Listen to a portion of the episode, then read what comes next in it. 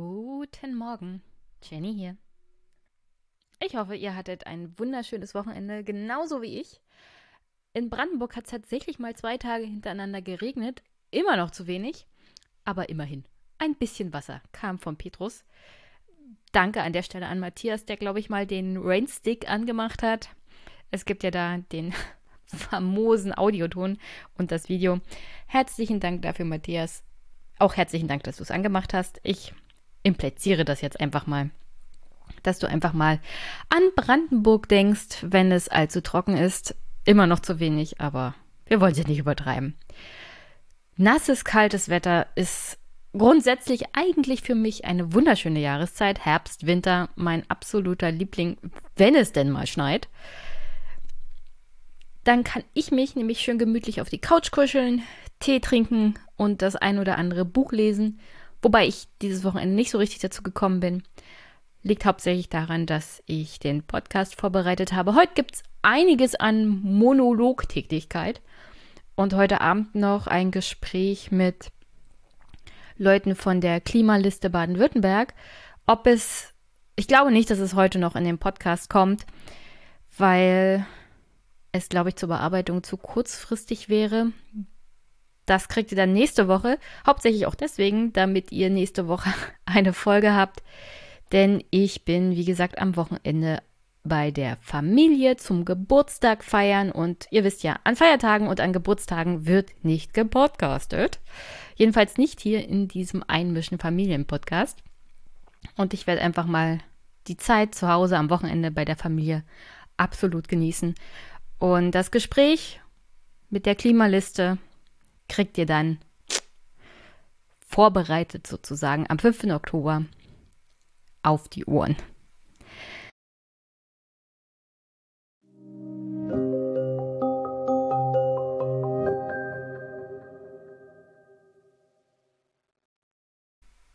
Hier an der Stelle kriegt ihr erstmal die Kommentare zur letzten Folge auf die Ohren. Der eine ist von Jonas, der hat geschrieben: Hi Jenny, danke für deine ausführliche Antwort.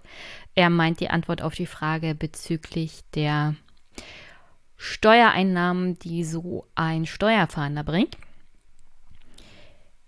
Deine Antwort hat mich getriggert und ich habe selbst mal recherchiert. In Bavü, wo ich herkomme, haben in 2019 die Steuerfahnder und Betriebsprüfer in einem Aufwand von ca. 300 Millionen Euro rund 2,57 Milliarden Euro eingetrieben also über 2 Milliarden als Plus durch Steuerfahnder ist gar nicht so schlecht, Jonas. Vor allem für Bavü. Jonas hat mir dazu noch eine, einen Link geschickt, der leider zur Stuttgarter Nachrichtenseite führt und der ist hinter einer Paywall, aber als Beleg dafür, dass halt die Steuerfahnder die 2,3 Milliarden, dann minus die 300 Millionen Aufwand, eingebracht haben. Also herzlichen Dank, Jonas, dafür. Vielleicht sollte ich das Thema mal im Auge behalten. Wäre gar nicht so schlecht, so generell mal rauszufinden, wie viel so insgesamt Mitarbeiter der Finanzämter an Plus in ihrem Leben einbringen. Interessiert mich persönlich natürlich auch extrem. Und ja, herzlichen Dank auf alle Fälle für das Thema und die Ergänzung. Und ich hoffe, eure Steuerfahnder bleiben so fleißig in Bavü. Wir brauchen auf alle Fälle mehr in Bayern, aber das sieht mit der CSU an der Spitze doch eher schlecht aus. So, und Kuchenmann hat geschrieben: Hallo Jenny, bisher fand ich fast alle Folgen deines Podcasts lehrreich und oder unterhaltsam. Deine Inside Finanzamt Ausführungen sind für die meisten von uns Oma Ernas nicht uninteressant, denke ich. Auch dein rechtmäßiges SPD-Gebäsche ist Balsam für die geschundene Organisa Or original sozialdemokratische Seele. Immer rauf auf die Kloppköppe. Oh mein Gott. Nur diesmal war der Gast leider ziemlich langweilig. Wirkte alles ganz schön zäh. Ansonsten mach weiter so. Happa, happa, Kuchenmann. Äh, ich glaube, du meintest Svenja Ahlhaus ich hatte ja angekündigt, dass es sich um politische Theorie handelt und politische Theorie ist grundsätzlich ziemlich zäh. Das weiß ich selber noch aus meiner Studienzeit. Nichtsdestotrotz finde ich es, also ich fand das Buch ziemlich gut, aber das ist halt eine Geschmackssache auch für jemanden, der politische Politikwissenschaften studiert hat und politische Theorie gehört nun mal dazu. Und vor allem, weil ja auch in diesem Podcast und so generell in der Podcast-Landschaft öfters mal die Kritik kommt, dass es halt aus dem akademischen Bereich sehr viel Kritik daran gibt, wie man demokratische Teilhabe gestaltet in einer sich globalisierenden Welt. Es gibt auch sehr viel die Debatte, vor allem in Deutschland, dass es zu nationalstaatsmäßig organisiert ist, also das Festhalten an den, also was meist die meisten Theoretiker mittlerweile sagen, der Idee von Staatsangehörigkeit aufgrund von Geburt und der Schwierigkeit, Teil der politischen Teilhabenden zu werden, wenn man hier nicht geboren ist oder wenn man irgendeine andere Staatsangehörigkeit hat.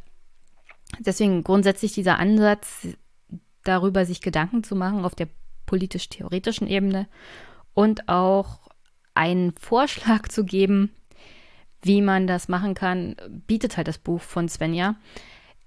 Nichtsdestotrotz hast du natürlich recht, es ist alles sehr zäh aber auch das ist ja in Ordnung. Also ich behaupte jetzt nicht, dass die Folge mit Svenja jetzt eine der unterhaltsameren ist. Das sollte hauptsächlich zum Nachdenken anregen. Und ja, wie gesagt, ich kann das Buch empfehlen für jeden, der sich wirklich tiefer mit dem Thema beschäftigen möchte.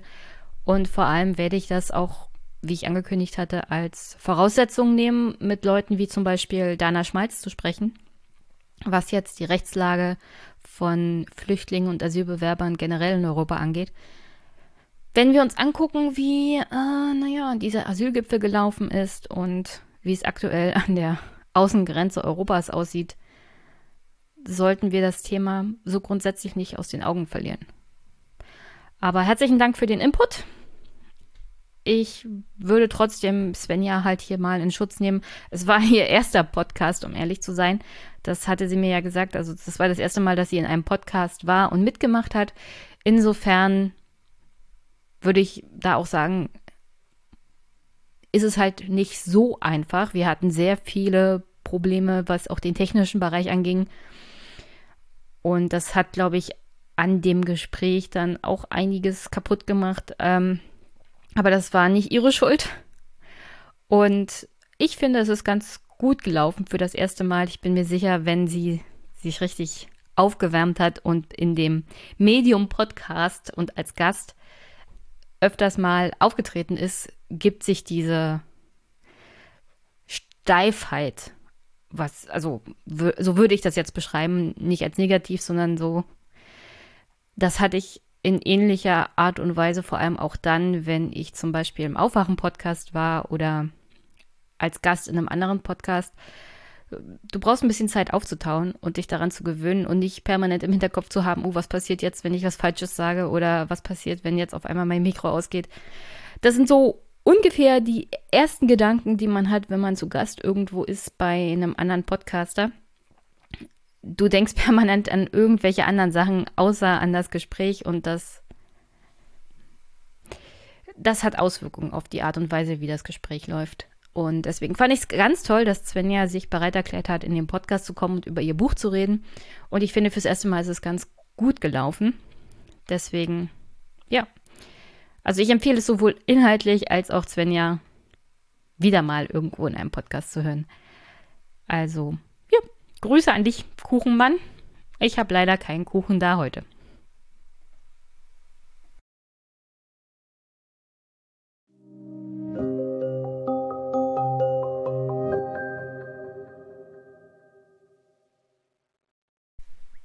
An der Stelle möchte ich jetzt mal das Thema Leistungsgesellschaft etwas beleuchten, denn das kam mir tatsächlich auf diese Woche zuallererst dank unseres allseits beliebten CDU-Politikers Friedrich Merz, der ehemals BlackRock-Chef in Deutschland war und jetzt immer noch im Rennen ist um den Vorsitz für die CDU in Deutschland und möglicher Kanzlerkandidat, obwohl ich ihm nicht viele Chancen einräume, um ehrlich zu sein. Nichtsdestotrotz ist er halt im Rennen und wir müssen uns mit ihm beschäftigen, auch weil er hin und wieder mal in letzter Zeit in, naja, Interviews auftaucht. Diese Woche bei der Bild-Zeitung und Jetzt beschwert euch nicht, ich hätte die Bildzeitung irgendwie gelesen oder mir das angeguckt. Tatsächlich haben das andere getan und aufgrund der Äußerungen, die Friedrich Merz da getätigt hat, läuft das natürlich dann in meine Timeline. Man kann es einfach nicht vermeiden, wenn man auf Twitter ist. Hauptsächlich deswegen, weil Friedrich Merz ziemlich viele dumme Sachen von sich gibt. Die meisten haben sich darüber aufgeregt, was er zum Thema Homosexuelle und äh, Kanzler von sich gegeben hat. Ich kann nur sagen, es ist eigentlich völlig egal, was ein Kanzler so hinter verschlossenen Türen treibt. Bestes Beispiel dafür ist der ehemalige Kanzler Gerhard Schröder. Schon an ihm sieht man, dass den Deutschen reichlich egal ist, wie die Familienverhältnisse eines Kanzlers so privat sind, weil grundsätzlich die deutschen Bürgerinnen und Bürger für sich entschieden haben, was die Leute so privat treiben solange es nicht irgendwie rechtlich fragwürdig ist, ist es der Bevölkerung eigentlich egal. Also wir sind nicht so wie die USA bis vor der Wahl von Trump, wo es hieß, also geschiedene Präsidentschaftskandidaten, das ist irgendwie moralisch fragwürdig und moralisch fragwürdige Leute sind auch schlechte Politiker. Also auch das ist ja dank der Wahl von Trump im Großen und Ganzen hinfällig geworden in Amerika. Äh, Spoiler-Alarm, in Deutschland war das schon seit einer ganzen langen Zeit kein Thema mehr. Also ob du fünfmal geschieden bist oder ob du zehnmal geschieden bist, ist eigentlich völlig egal und sagt auch reichlich wenig darüber aus, ob du ein guter Politiker bist oder nicht. Insofern hat sich die deutsche politische Landschaft da schon seit einer Weile weiterentwickelt. Herzlichen Dank. Nichtsdestotrotz fand ich sogar diese Äußerung nicht überraschend, insofern, dass es halt Friedrich Merz ist und er ist irgendwie vor den 90er Jahren stecken geblieben. Was mich mehr überrascht hat, ist, oder gleichzeitig nicht überrascht hat, sind seine Äußerungen bezüglich des Themas Kurzarbeit. Und naja, ich spiele das hier mal ein, weil für mich ist das für diese Folge heute wirklich ausschlaggebend und das ist eher wenig Widerhall gefunden hat, vor allem in der linken Twitter-Blase, fand ich, um ehrlich zu sein, noch erschreckender, weil das für mich ein Kernpunkt ist, der für unsere Gesellschaft in den nächsten Jahren viel entscheidender ist. Das mit der Moral und Homosexualität und Identität ist gesellschaftlich in meinen Augen eigentlich schon geklärt. Also die breite Gesellschaft findet es nicht irgendwie fragwürdig, was Leute hinter verschlossenen Türen tun grundsätzlich ist es viel schlimmer, was, also in meinen Augen, das ist nur meine private Meinung, viel schlimmer ist das, was Friedrich Merz hier von sich gibt. Und ich finde es auch bedenkenswert, dass es da keinen größeren Aufschlag gab. Ja, weil das ist eine Einstellung der Gesellschaft, die darauf hindeutet, dass solche Äußerungen anscheinend in Ordnung sind. Also es bleiben noch zu viele Lehrer mit dem Schnupfen zu Hause. Es bleiben einfach zu viele zu Hause. Mhm. Ich meine, es gewöhnen sich ohnehin im Augenblick relativ viele Menschen daran, äh, ein Leben ohne Arbeit zu führen. Das ist in der Krise richtig. Mhm. Nur äh, ich habe diese Woche in einem Hotel übernachtet, wo praktisch überhaupt kein Personal mehr vorhanden mhm. war. Äh, also ähm, wir müssen ein bisschen aufpassen, dass wir uns nicht alle daran gewöhnen, dass wir ohne Arbeit leben können. Wir müssen zurück an die Arbeit. Ich mache kein Geheimnis daraus, dass ich skeptisch bin, ob diese sehr lange Verlängerung äh, des ähm, Kurzarbeitergelds bis Ende mhm. 2021 die richtige Lösung ist. Das ist jetzt entschieden, aber man wird den Arbeitsmarkt beobachten müssen. Meine Befürchtung ist, wir bekommen die Mitarbeiter dort, wo sie sie brauchen, wo wir sie dringend brauchen, nicht, weil sie festgebunden sind an die Firmen, von denen sie Kurzarbeitergeld oder für die sie Kurzarbeitergeld bekommen, Schauen wir es uns an im Laufe der nächsten Wochen und Monate. Die Lage wird Hält halt schön noch zur Wahl, das Kurzarbeitergeld, ne? Hält schön noch zur Wahl. Ja, ich habe mir auch so zwischendurch mal die Frage gestellt, hätte die Koalition das eigentlich auch gemacht, wenn wir im Herbst 2021 keine Bundestagswahl gehabt hätten? Und wie war die Antwort? Wahrscheinlich hätte man das quartalsweise nach vorne geschrieben und nicht jetzt man hätte es nicht gemacht. Ja, es ist eine Spekulation. Okay. Hier ist einiges drin. Vor allem der Halbsatz am Anfang des Bildjournalisten bezüglich äh, zu viele Lehrer bleiben mit Schnupfen zu Hause.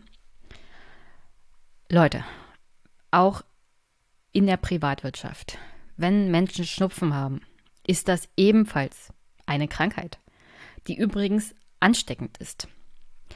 Wenn man eine Erkältung hat, sollte man zu Hause bleiben und sie sich auskurieren, bevor sie sich verfestigt, zum Beispiel zu einer Lungenentzündung, was ich im privaten Raum schon erlebt habe, sowohl bei Familienmitgliedern als auch bei Mitarbeitern im Finanzamt. Du schleppst dich angeschlagen auf Arbeit, kurierst das nicht aus, das wird zu einer fetten Lungenentzündung im übelsten Fall und die schlägt sich übrigens auf das Herz durch. Also zu Hause bleiben, auch bei einer Erkältung, ist durchaus berechtigt. Abgesehen davon, dass du deine Kollegen anstecken kannst, was dazu führt, dass du ein richtiges Arschloch bist, weil du deine Kollegen ansteckst, ist es für dich selber gesundheitlich nicht empfehlenswert, egal in welchem gesundheitlichen Zustand, wenn man angeschlagen ist, auf Arbeit zu gehen. Und diese Herangehensweise unserer Gesellschaft, übrigens hier Bildzeitung, muss ich glaube ich nicht weiter kommentieren, und von Herrn Friedrich Merz. Kleiner Tipp, die CDU tut ja immer so, als ob sie große Verfechter von öffentlichen Dienst und Beamten sind, sind sie nicht. Ja, aber dazu kommen wir später noch diese Herangehensweise, dass es in Ordnung ist, sich angeschlagen auf Arbeit zu quälen. Egal ob in der Privatwirtschaft oder im öffentlichen Dienst oder generell. Das ist nicht in Ordnung. Das war vor Corona nicht in Ordnung und während Corona ist das nicht in Ordnung, nach Corona ist es auch nicht in Ordnung. Gesundheitlich angeschlagen geht man einfach nicht auf Arbeit. Punkt. Ob Lehrer, ob Angestellter, ob Beamter, egal was. Wir sollten zu einer Gesellschaft kommen, in der es ganz in Ordnung ist krank zu sein, ohne Angst zu haben, seinen Job zu verlieren. Und dass Friedrich Merz und hier der Journalist von der Bildzeitung implizieren, dass die faulen Lehrer ja mit einem kleinen Schnupfen nicht auf Arbeit gehen, ja. Ich hatte Sachbearbeiter und Sachgebietsleiter, die einen tatsächlich mit Schnupfen nach Hause geschickt haben, weil sie der Meinung sind, und das auch zu Recht, wenn man krank auf Arbeit kommt, bringt man erstens die Leistung nicht, die man erbringen sollte. Und zweitens bist du eine Gefahr für deine Kolleginnen und Kollegen, diese anzustecken. Und wie gesagt, auch ein Stupfen, eine Erkältung, kann sich zu echt miesen Sachen ausweiten. Wir haben Herbst, wir haben weiterhin Corona und wir haben die Grippewelle, die ansteht. Egal, was Leute sagen, ähm, dass die Grippe vielleicht dieses Jahr nicht so schlimm wird, nichtsdestotrotz sollte man kein Risiko eingehen diese Einstellung unserer Gesellschaft, nochmal, diese neoliberale Denke, dass man sich angeschlagen auf Arbeit quält, wo man dann nicht 100 Prozent bringt und dann seine Kolleginnen und Kollegen auch noch gesundheitlich in Gefahr bringt.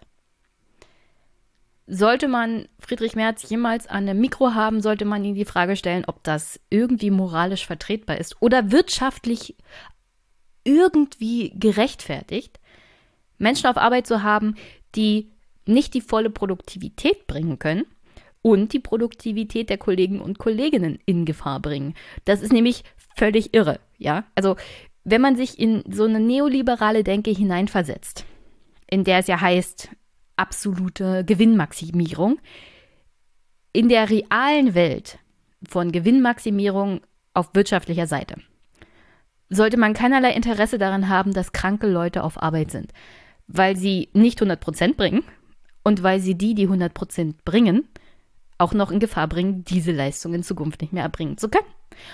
Und gesellschaftlich gedacht, ähm, auch in der neoliberalen Welt, wenn du eine gesundheitlich angeschlagene Gesamtbevölkerung hast, die über Jahre hinweg sowohl körperlich auch, als auch psychisch am absoluten Maximum gearbeitet haben und darüber hinausgegangen sind, ist es sehr wahrscheinlich, dass sie mit Langzeitfolgen die öffentlichen Kassen des Gesundheitssystems über die Maße belasten, wenn sie nicht im Laufe ihres Lebens mehr auf ihre Gesundheit geachtet haben, sondern immer über das absolute Maximum hinausgegangen sind und am Ende des Lebens äh, mit 50, Mitte 50 schon völlig ausgepowert sind, sowohl körperlich als auch psychisch.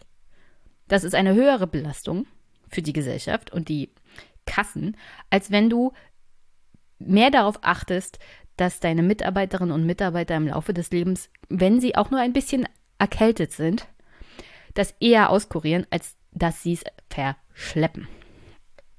Diese neoliberale Denke ist völlig wirtschaftskonträr. Ja? Völlig irre, was die da machen. Aber dass das ausgerechnet von der Bildzeitung kommt und Friedrich Merz ist natürlich eigentlich nicht überraschend.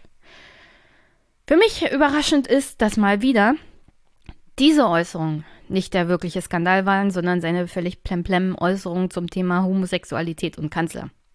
Das hat natürlich viel höhere Wellen geschlagen, nachvollziehbar, da es in der linken Blase, und das ist jetzt so generell eine Kritik, immer mal um diese Identitätspolitik geht. Ich kann das nachvollziehen, wirklich. Ähm, hier geht es um Minderheiten, die natürlich seit langem um ihre Rechte kämpfen und Angst haben, dass diese Rechte mit einem Kanzler Friedrich Merz wieder entzogen werden. Das ist gesellschaftlich eher unwahrscheinlich. Selbst unter Trump sind diese Rechte, wenn man auf langfristige Weise denkt, nicht wirklich entzogen. Es ist eher unwahrscheinlich, dass Trump jetzt mit seiner Wahl durchkommt. Also bisher zeigen die Umfragen das nicht. Abgesehen davon ist Deutschland nicht die USA diese Rechte sind eingeführt und wenn man erstmal diesen gesellschaftlichen Fortschritt gemacht hat, ist es unwahrscheinlich, dass er wieder zurückgenommen wird. Es sei denn, du bist in einer Situation, die wirklich einen völligen Umschwung der Gesellschaft zur Folge hat. Aber in dieser Situation sind wir jetzt gerade nicht und es ist auch eher unwahrscheinlich, dass wir da hinkommen. Es sei denn, naja, solche Denkweisen wie Herr Merz hier vor allem bezüglich der Arbeit und der wirtschaftlichen Denke vorbringt, knallen voll durch. Es ist einfach mal leichter, Menschen, die wirtschaftlich in instabilen Situationen leben, in irgendeiner Art und Weise aufzuhetzen, als wenn sie in stabilen Verhältnissen leben mit einem sicheren Job und einer sozial gesicherten Zukunft. Menschen, die Angst haben, vor allem wirtschaftliche Angst, sozial sozial abgesicherte Angst sind leichter zu manipulieren und leichter aufzubringen gegen alles das, was irgendwie interpretationsmäßig fremd ist oder nicht normal, als in irgendeiner anderen Situation. Also wenn wir wirtschaftlich stabil sind, wenn Menschen keine Angst um ihre Zukunft haben müssen, ist es viel schwerer, sie gegen Minderheiten aufzubringen. Das nur als Punkt. Ich sage nicht, dass ich irgendwie es falsch finde, darüber zu reden. Vor allem sich auf Twitter darüber aufzuregen, ist natürlich richtig. Nichtsdestotrotz ist die Gefahr, die Merz darstellt und alle Leute, die ihm folgen, gerade in diesem Aspekt der wirtschaftlichen und sozialen Unruhe und Instabilität einer Gesellschaft. Abgesehen davon ist es natürlich absolute Arroganz, die hier mal wieder durchscheint von Friedrich Merz. Ach, wie gesagt, ist nicht überraschend. Er ist ja der Meinung, dass Leute sich daran gewöhnen, ohne Arbeit zu Hause zu bleiben. Das nimmt er übrigens daher, dass wir Kurzarbeit haben. Immer noch in sehr hohem Maße. Dazu komme ich vielleicht nochmal in einer späteren Folge. Mittlerweile zeigen sich ja vermehrt Anzeichen, dass das Thema Kurzarbeitergeld auch von Unternehmerinnen und Unternehmern missbraucht wird. Persönlich auch aus meinem Umfeld kann ich sagen, also nicht aus dem Umfeld des Finanzamtes, sondern tatsächlich persönlichen Umfeld, dass Unternehmer das tatsächlich ausnutzen, Kurzarbeitergeld zu beantragen, obwohl sie genug Arbeit für ihre Mitarbeiter hätten. Das macht übrigens auch wirtschaftlich keinen Sinn, ja? Wenn Unternehmen genug Arbeit haben, ist es kontraproduktiv, in der jetzigen Situation dieses Kurzarbeitergeld in Anspruch zu nehmen, denn wenn sie es rechtlich richtig machen, müssen die Mitarbeiterinnen ja nicht Vollzeit arbeiten in dem Sinne. Und es ist einfach dämlich, ja. Es gibt Unternehmen, die fahren dann theoretisch auf dem Papier ihren Gewinn zurück, obwohl sie genug Arbeit hätten. Machen Sie es nicht korrekt mit dem Kurzarbeitergeld, also betreiben Sie Betrug, dann nehmen Sie das in Anspruch und Ihre Mitarbeiter müssen trotzdem voll arbeiten, was übrigens illegal ist. Und wie gesagt, die Zahlen weisen zunehmend darauf hin, dass Leute das ausnutzen, das Kurzarbeitergeld, und die Mitarbeiterinnen und Mitarbeiter trotzdem voll arbeiten lassen. Das ist dann Sozialbetrug übrigens. Aber auch die Schwarzarbeit nimmt zu. Vielleicht komme ich da in einer der nächsten Folgen drauf, wenn ich ein bisschen mehr Background-Informationen dazu habe, auch mehr Zahlen. Nichtsdestotrotz, also wenn sich Friedrich Merz darüber beschwert, dass Kurzarbeit dazu führt, dass Leute sich an ein Leben ohne Arbeit gewöhnen, das ist völlig irre. Die Arbeit ist trotzdem da.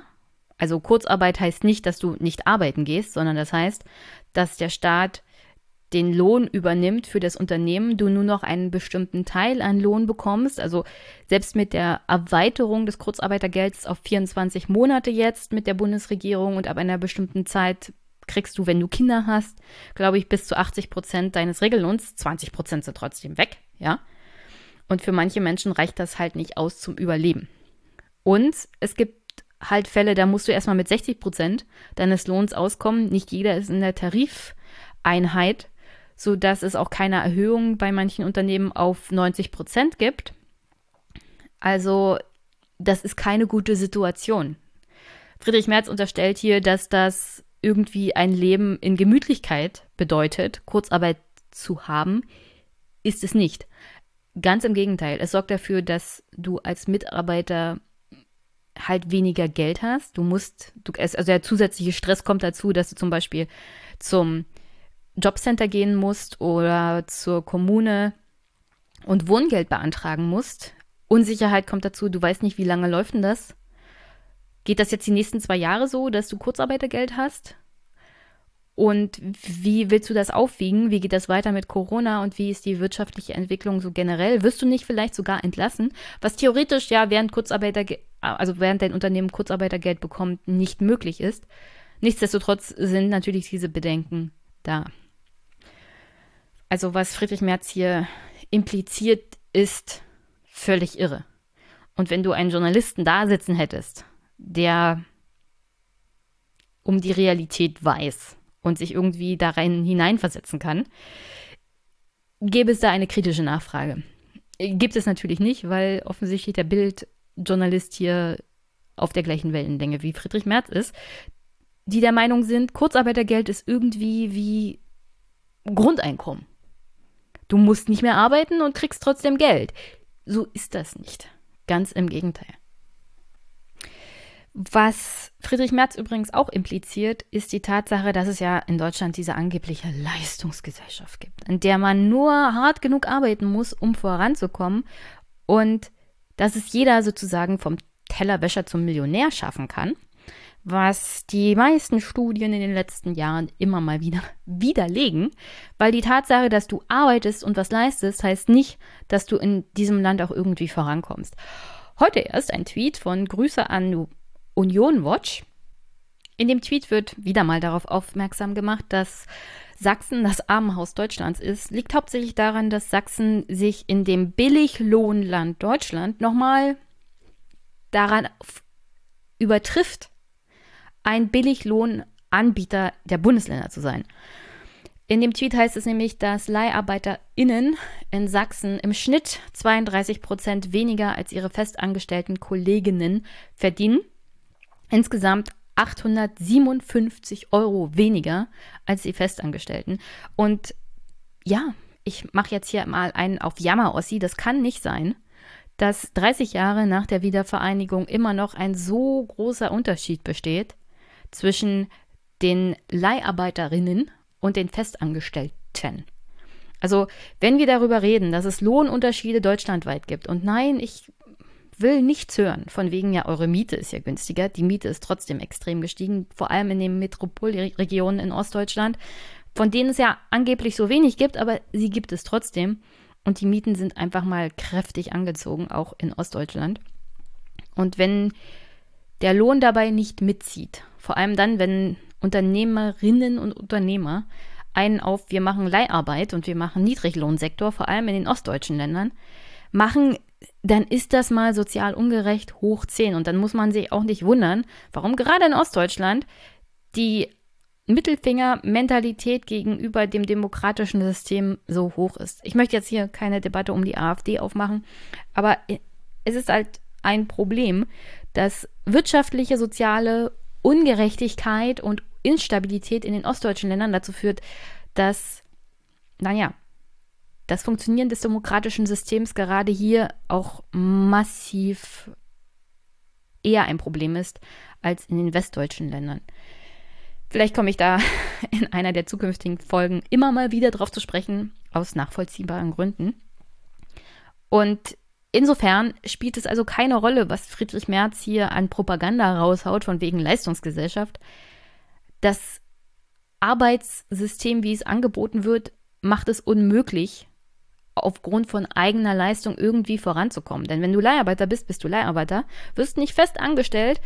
Und das ist gerade für junge Menschen in Ostdeutschland natürlich ein erhebliches Problem. Die meisten verlassen Ostdeutschland halt. Und auch das ist ein erhebliches Problem für eine stabile Demokratie, wenn du nur ältere Leute hast in einer in einer Umgebung, die strukturell, vor allem von der Infrastruktur her, immer weiter abgebaut wird. Also Schienenverkehr wird eingestellt, Straßen verfallen, es gibt kaum Schulen und wenn es Schulen gibt, auch das ist ja natürlich deutschlandweit ein Problem, nichtsdestotrotz möchte ich es hier nochmal erwähnen, ist der Zustand der Schulen an sich schlecht, abgesehen von der Lehrerausstattung, ja. Die meisten Lehrer werden in den nächsten zehn Jahren in Pension gehen, zwei Drittel nämlich, alleine in Brandenburg. Wo die neuen Lehrer herkommen sollen, weiß keiner. Die meisten LehrerInnen die fertig werden, gehen natürlich dahin, wo das Angebot besser ist. Und das ist übrigens vom Lohn her nicht zwangsweise Brandenburg, sondern teilweise sogar wird besser bezahlt in Berlin als in Brandenburg. Die meisten gehen ganz woanders hin, wenn es die Möglichkeit gibt. Auch das ist halt eine Sache, der demografische Wandel schlägt dann hier voll durch und der betrifft dann die ostdeutschen Länder umso mehr. Also, um zu diesem Thema Leistungsgesellschaft zurückzukommen, Friedrich Merz ist ein Arschloch, der völlig an der Realität vorbeilebt, genauso wie der Journalist der Bild-Zeitung. Auch das ist keine große Überraschung. Nichtsdestotrotz muss es hier auch mal gesagt werden. Ich weiß, ich bashe hier die SPD und Olaf Scholz aus nachvollziehbaren Gründen sehr oft. Aber heute ist halt die CDU und Friedrich Merz dran, denn machen wir uns nichts vor. Das, was Friedrich Merz von sich gibt, ist in Teilen, in vielen Teilen der CDU halt auch in den Köpfen drinne. Die meisten geben es nicht offen zu und ähm, verstecken sich halt auch gerne hinter der Identitätspolitik, die sie genauso wie die Grünen betreiben möchten oder die Linken. Das finden sie alles ganz toll. Eine aufgeklärte, inklusive Gesellschaft ist ja auch richtig.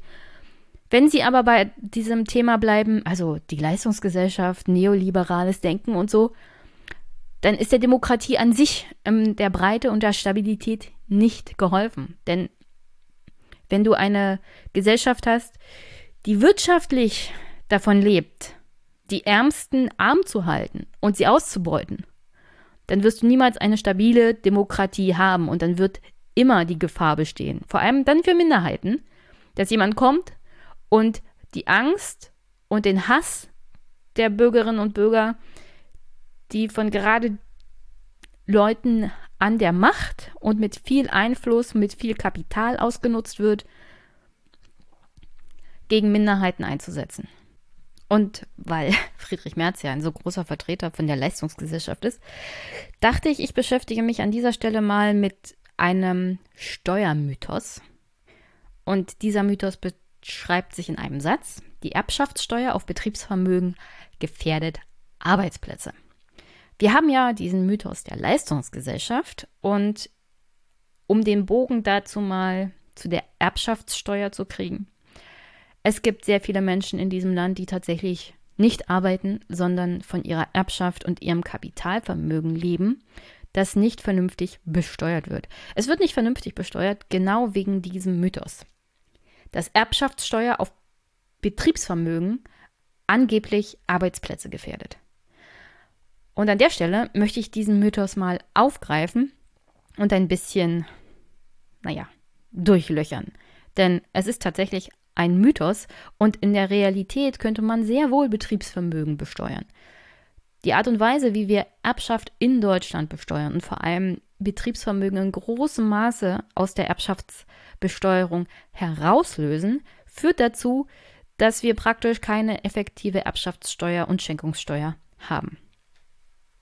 Und das ist vor allem diese Woche nochmal wichtig geworden, weil Friede Springer ihrem zukünftigen Nachfolger, Herrn Döpfner, ungefähr eine Milliarde geschenkt hat. Dazu möchte ich gesondert nochmal kommen, wenn ich es heute schaffe. Erstmal zu dem Thema Erbschaftssteuer gefährdet, wenn es auf Betriebsvermögen angewendet wird, Arbeitsplätze. Ende 2014 erklärte das Bundesverfassungsgericht nämlich diese Privilegierung in Teilen für verfassungswidrig. Also die Privilegierung heißt, dass Betriebsvermögen und das land- und forstwirtschaftliche Vermögen weitgehend von der Erbschafts- und Schenkungssteuer freigestellt sind.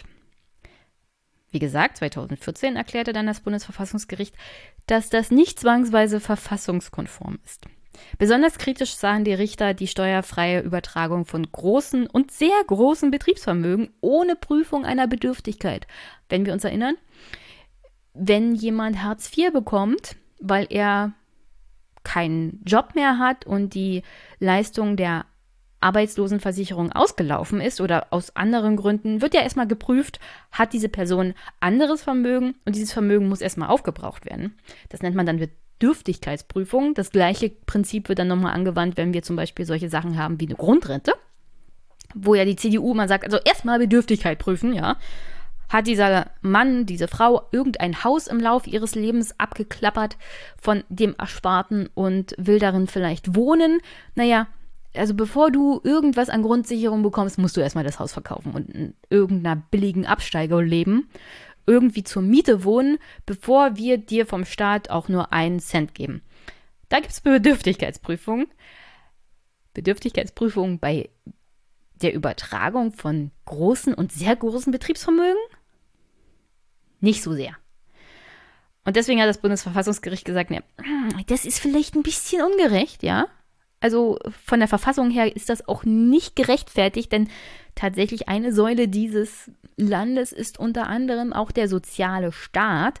Und es kann nicht sozial gerecht sein, dass wir auf der einen Seite Hartz-IV-Empfänger haben, die jeden einzelnen Cent erstmal aus, aufbrauchen müssen, bevor sie Hartz IV bekommen oder eine Grundrente oder was auch immer.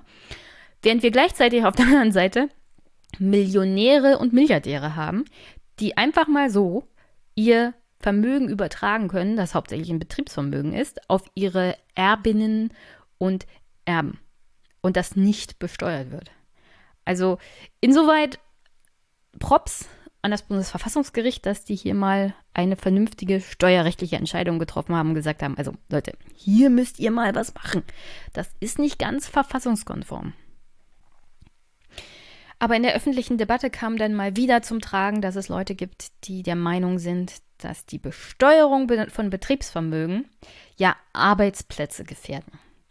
In der Wirtschaftswissenschaft wird eine Privilegierung des Betriebsvermögens hingegen ausgesprochen kritisch gesehen, da sich für die behauptete Sicherung von Arbeitsplätzen weder theoretisch noch praktisch irgendein Nachweis finden lässt. Das hat das BMF schon 2012 festgestellt. Also diese Behauptung vor allem der Lobbyverbände, vor allem Familienunternehmenverband, ja, also da gibt es eine ganz kräftige Lobby der Familienunternehmen, äh, die nicht zwangsweise Familienunternehmen sind, aber dazu später, geht ja immer hin in die Öffentlichkeit und meint, also wenn wir das Betriebsvermögen bei der Erbschaft und Schenkungssteuer berücksichtigen, gefährdet das Arbeitsplätze. Vor allem in der Mittelstandsgesellschaft, in der wir leben, ist das gefährlich. In der Realität gibt es keinen einzigen Nachweis dafür, dass die Besteuerung von Betriebsvermögen tatsächlich auch nur einen Arbeitsplatz kostet. Und an der Stelle möchte ich die USA als Beispiel anführen. Die haben eine sehr viel höhere Vermögenssteuer, eine sehr viel höhere Erbschafts- und Schenkungssteuer, auch auf Betriebsvermögen. Und nachweislich gibt es keine Studien und Untersuchungen, die irgendwie belegen, dass das auch nur einen Arbeitsplatz kostet. Ganz im Gegenteil. Also es gibt dafür absolut keinen Beleg für dieses Argument. Nichtsdestotrotz kommen die Lobbyistenverbände immer mal wieder mit diesem Argument an und gerade in Deutschland kommen sie damit auch immer prima durch. Und an der Stelle mal ein paar Zitate von der viel genannten Lobby gegen die Besteuerung von Betriebsvermögen weil das ja Arbeitsplätze gefährdet. Und ich bin mir ziemlich sicher, das ein oder andere Argument habt ihr schon öfters mal gehört. Nichtsdestotrotz will ich das hier mal anbringen, damit ihr in Zukunft, wenn wir über Erbschaftssteuerveränderungen reden, Richtung Betriebsvermögensbesteuerung oder Einbeziehung der Betriebsvermögen bei der Besteuerung, dass ihr das im Hinterkopf habt.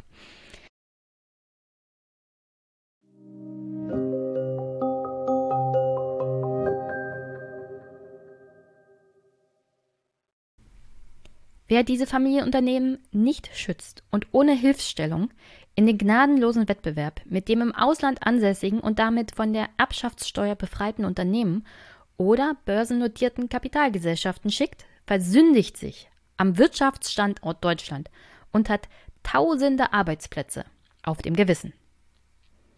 Eine nachhaltige Wirtschafts- und Sozialpolitik kann und darf nicht daran interessiert sein, kurzfristige hohe Steuerbeträge letztlich aus der Vermögenssubstanz erfolgreicher Wirtschaftsunternehmen zu erwirtschaften und dann auf längere Sicht internationales Wettbewerbspotenzial und Arbeitsplätze einzubüßen, die dann im Ergebnis weit mehr Einnahmeausfälle und Sozialkosten verursachen, als die erhöhten Steuereinnahmen ausmachen. Wer bereits versteuertes Betriebsvermögen abermals versteuert, bedroht den Fortbestand von jährlich 27.000 Familienunternehmen in der Bundesrepublik, die den Generationswechsel meistern müssen. Damit sind zugleich rund 400.000 Arbeitsplätze pro Jahr gefährdet. Es würde weniger investiert, mehr Betriebe würden ins Ausland verlagert werden. Es geht um Arbeitsplätze. Denn wenn im Erbfall plötzlich 30 Prozent fällig werden, könnten viele Unternehmenserben einfach aufgeben und verkaufen. Denn ein Drittel Steuern auf Hallen, Lieferautos, Maschinen, Patente und was sonst noch alles ein Unternehmen ausmacht, so viel Bargeld hat kein Unternehmen flüssig in der Kasse. Kleiner Input von mir hier. Das Unternehmen wird nicht besteuert, der Erbe wird besteuert. Der hat das aus seinem Privatvermögen zu tragen, nicht aus dem Unternehmen. Und es gibt genug Privatvermögen übrigens, das durchaus diese Art von Steuern tragen könnte und wie das genau passiert. Und dass gerade die Freistellung von Betriebsvermögen die Erbschaftssteuer unterwandert, komme ich gleich noch zu. Aber nur mal kurz als Input. Nicht das Unternehmen hat die Steuerschuld zu tragen. Der Erbe aus seinem Privatvermögen hat es zu tragen. Und an dieser Stelle, das Gleiche gilt für Erbe wie für jeden anderen einzelnen Steuerzahler hier in diesem Land. Geld hat man zu haben und Eigentum verpflichtet. Und gerade dann sollte man in der Lage sein, die Erbschaft zu tragen. Ist man dazu nicht in der Lage, muss man das anderweitig machen. Es gibt verschiedenste Möglichkeiten, wie diese Steuerschuld zum Beispiel gestundet werden kann. Es ist keine Ausrede zu sagen, aber meine Arbeitnehmer, ja, und ob diese Arbeitnehmer tatsächlich geschützt sind in dem aktuellen Steuersystem, ist noch eine ganz andere Frage. Aber zurück zu den Zitaten. Wir haben ja auch im Interesse der Arbeitnehmerinnen und Arbeitnehmer ein großes Interesse daran, dass familiengeführte Unternehmen im Erbfall auch tatsächlich vererbt werden und sie nicht an irgendeinen großen Multi verkauft werden, der das dann als Spielzeug ansieht und morgen vielleicht die Arbeitsplätze aus Deutschland verschwinden lässt oder sonst irgendwie Schweinereien macht.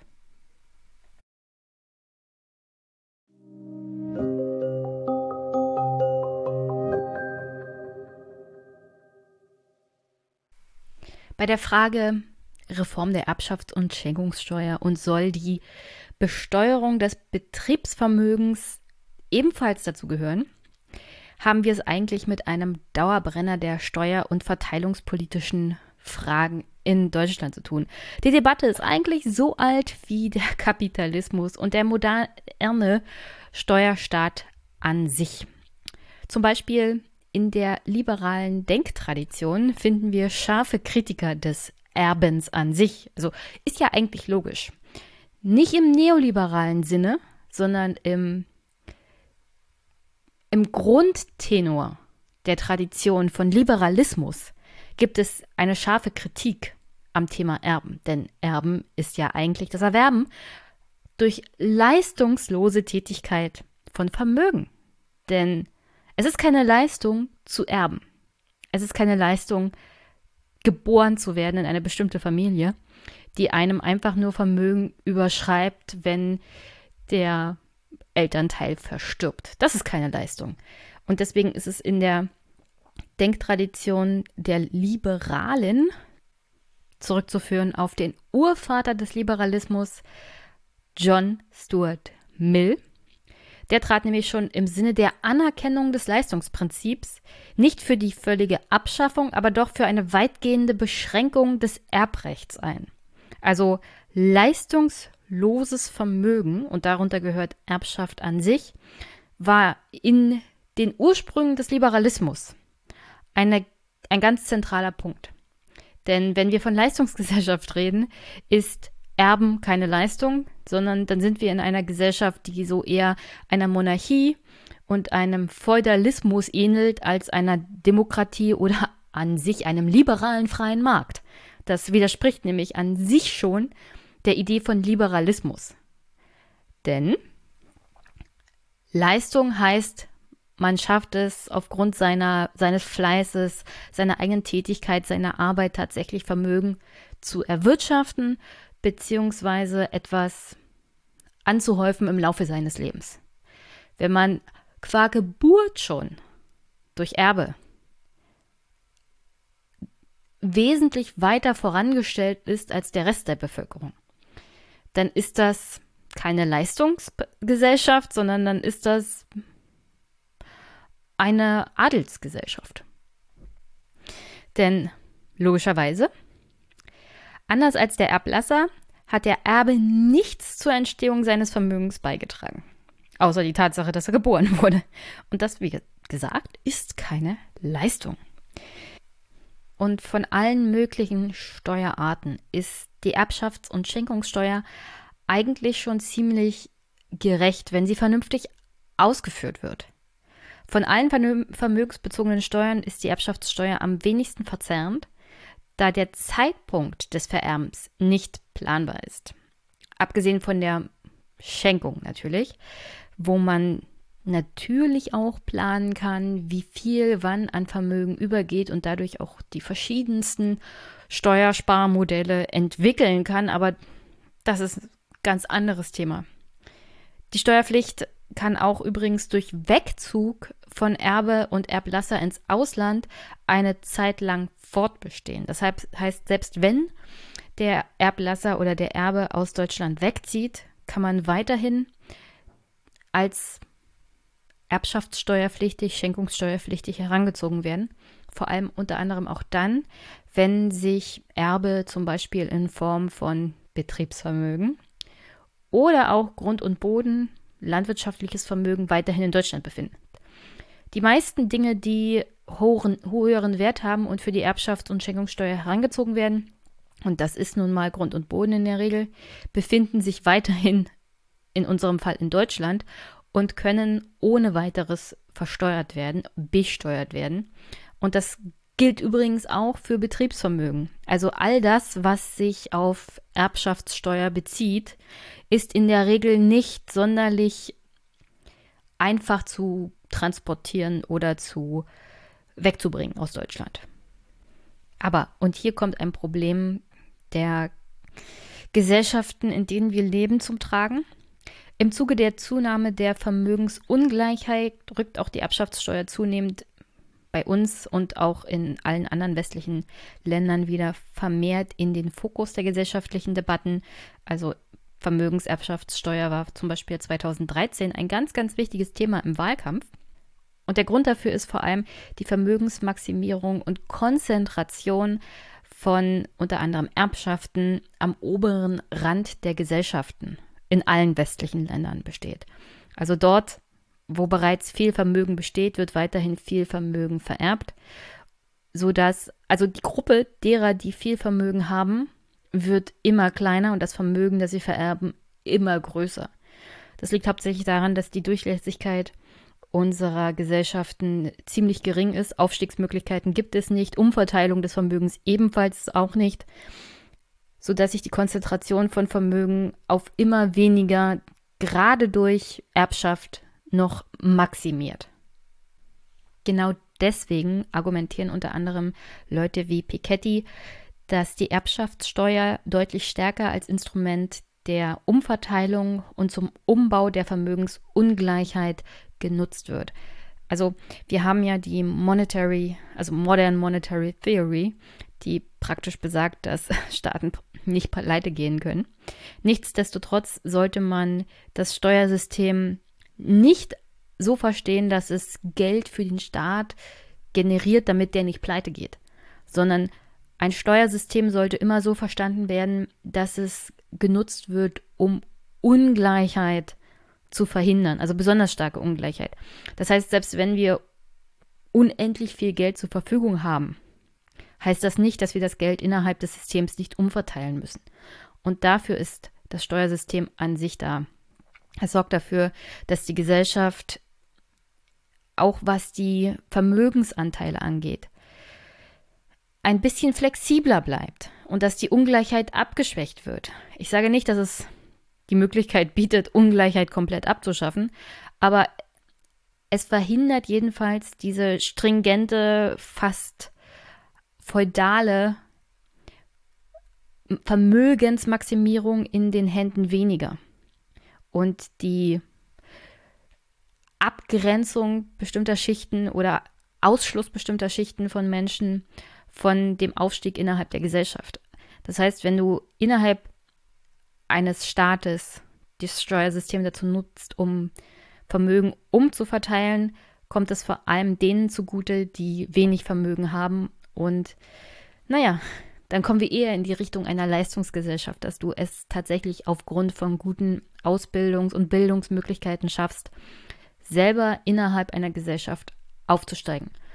Also Steuern immer so verstehen, dass sie nicht dazu da sind, Einnahmen für den Staat zu generieren, das natürlich auch, aber vor allem muss man Steuern so verstehen, dass sie der Umverteilung und der Vorbeugung von besonders krassen Ungleichheiten, vor allem Vermögensmaximierung und Konzentration vorbeugen sollen. Und warum gerade die Erbschafts- und Schenkungssteuer da herangezogen werden soll? Nun ja, wie ich schon ausgeführt habe, ist es gerade bei der Erbschafts- und Schenkungssteuer möglich, die Vermögensungleichheit etwas auszugleichen, weil hier vor allem die herangezogen werden, die erstmal leistungslos Erbe bekommen und dann meistens das Leute sind, die eh schon sehr viel Geld haben.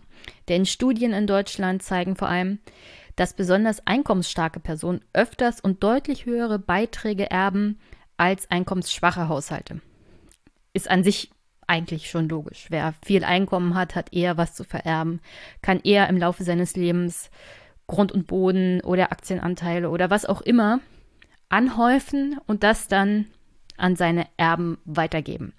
Wer eher geringes Einkommen hat, kann sich gar nicht ein zu erbendes Vermögen anreichern im Laufe seines Lebens und dann können einkommensschwache Haushalte auch nichts vererben, im Gegensatz zu einkommensschwachen starken Haushalten. Und jetzt die Frage, sollten wir weiterhin Betriebsvermögen außen vor lassen oder stark begrenzen bei der Berechnung der Erbschaftssteuer? Das ist wirklich extrem wichtig, wenn wir ein Instrument in der Erbschaftssteuer haben wollen, das der Vermögensumverteilung dienen soll. Also wenn Erbschaftssteuer zur Vermögensverteilung herangezogen werden soll und wirkungsvoll sein soll, müssen wir uns Gedanken darüber machen, ob es Sinn macht, weiterhin Betriebsvermögen außen vor zu halten. Denn die Topvermögen bestehen zu großen Teilen aus Betriebsvermögen. Wenn man sich vorurteilsfrei mal durch den Kopf gehen lässt, dass alles Vermögen eigentlich im Betriebsvermögen gebunden ist, ist es praktisch nachvollziehbar, dass die Erbschaftssteuer als Vermögensverteilung überhaupt keine Wirkung entfalten kann. Wenn alle Leute, die viel Vermögen besitzen, dieses Vermögen in Betriebsvermögen binden, welcher Form auch immer, werden wir nie eine Erbschaftssteuer haben, die in irgendeiner Art und Weise auch finanziell Wirkung entfaltet. Es gibt ja zum Beispiel auch oft die Kritik, dass es viel zu viel kostet, überhaupt die Erbschaftssteuer zu berechnen. Also der bürokratische Aufwand, den die Ergebnisse überhaupt nicht lohnt. Und da ist ein bisschen was dran. Nicht, dass ich dem Argument recht gebe. Es ist halt nachvollziehbar, dass wirklich das Gesetz, wie es aktuell ausgestaltet ist, es praktisch unmöglich macht, dass wir eine wirkungsvolle Erbschaftssteuer, Schenkungssteuer haben. Das heißt, du bringst teilweise mehr auf, also nicht wirklich, man hat immer noch ein Plus. Nichtsdestotrotz bringt man sehr viel Verwaltungsaufwand auf, auch die Bezahlung der Beamtinnen und Beamten, um relativ wenig Ertrag aus der Erbschaftssteuer zu haben. Das ist nicht das Problem der Beamtinnen und Beamten oder dass wir nicht genug Erbe haben in Deutschland, sondern das ist das Problem, was alles rausgerechnet wird und wie viel Freibeträge es bei der Erbschafts- und Schenkungssteuer gibt. Und vor allem, dass das Betriebsvermögen bei der Berechnung der Erbschaftssteuer praktisch nicht berücksichtigt wird. Wie sieht denn das mit dem mit der Erbschaftssteuer und dem Betriebsvermögen so aus und was macht das so für ein Volumen aus? Also aktuell haben wir ja so das Ende der Boomer-Generation. Die vererbt jetzt tatsächlich ihr ganzes Vermögen zunehmend. Das heißt, wir haben so ein übertragenes Volumen an Erbschafts- und Schenkungssteuer im Jahr von hm, Pi mal Daumen irgendwas um die 300 bis 400 Milliarden Euro. Allein in Deutschland übrigens. Das ist ja schon ein ziemlich erhebliches Übertragungsvolumen, das da jährlich eigentlich durch den Fiskus geht, wovon eigentlich auch einiges hängen bleiben sollte. Aber wenn man sich das genauer anguckt, sind die Steuereinnahmen im Durchschnitt in den Jahren 2009 bis 2015 nur 4,8 Milliarden Euro. Erbschafts- und Schenkungssteuer. Und wenn wir das mal kurz auf dem minimalsten, auf der minimalsten Ebene von übertragenen Erbschaftsvolumen, Schenkungsvolumen ausgehen. Das wären so, sagen wir mal, 200 Milliarden im Jahr mal sechs Jahre. Dann sind das 1200 Milliarden, die in sechs Jahren über die Bühne gegangen sind als Erbe.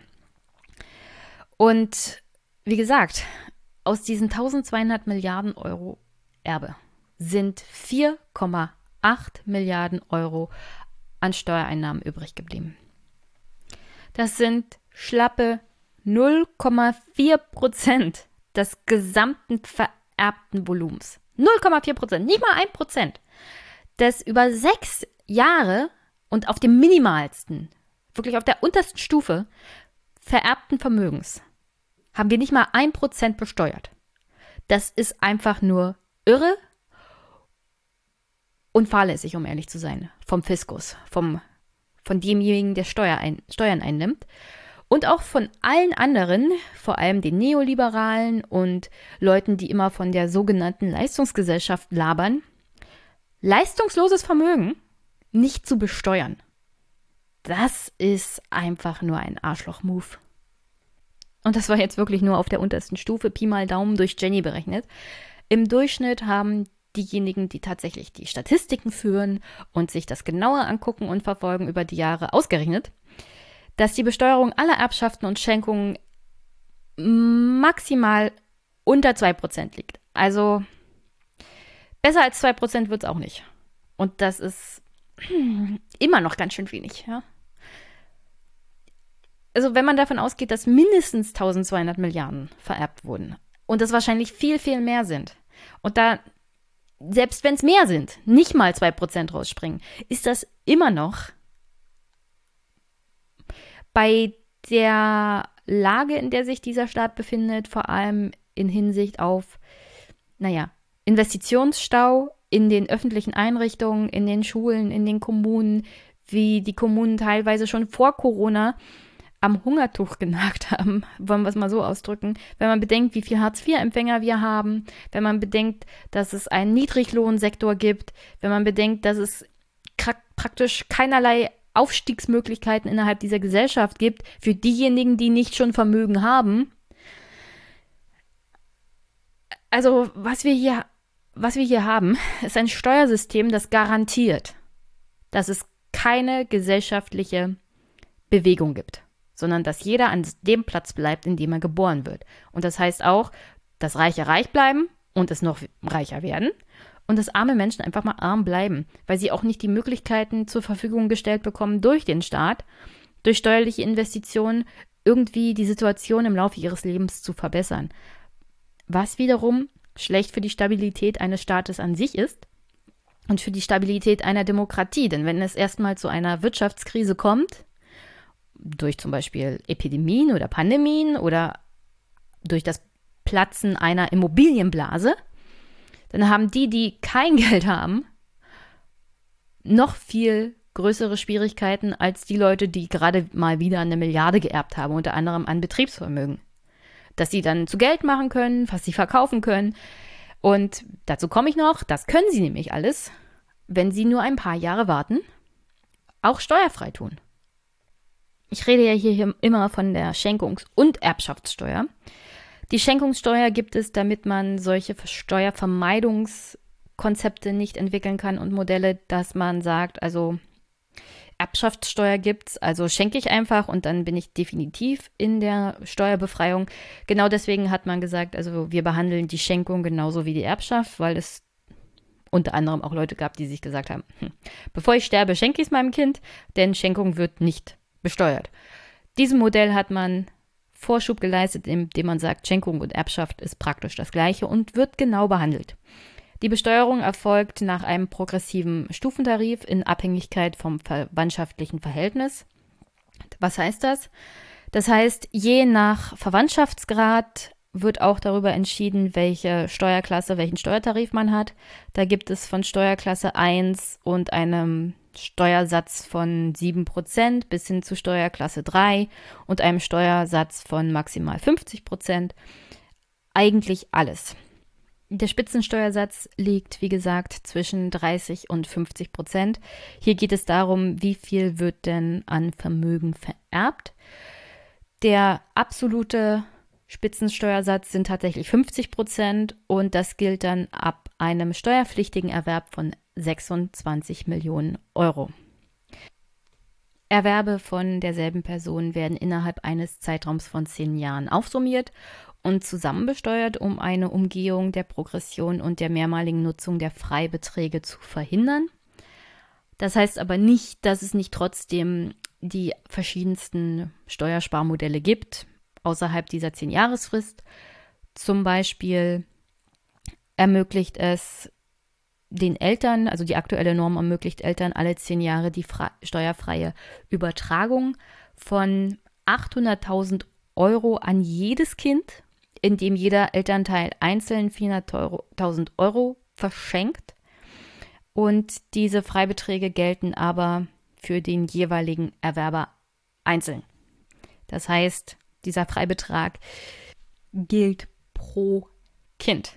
Das heißt, hat man zum Beispiel zwei Kinder, dann kann man, wie gesagt, 800.000 Euro für jedes Kind steuerfrei übertragen. Dieser Freibetrag ist, wie gesagt, pro Kind zu berechnen.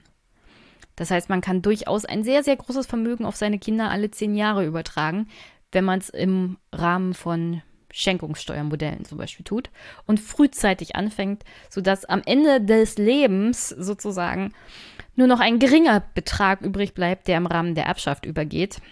Und auch solche Steuersparmodelle gibt es durchaus.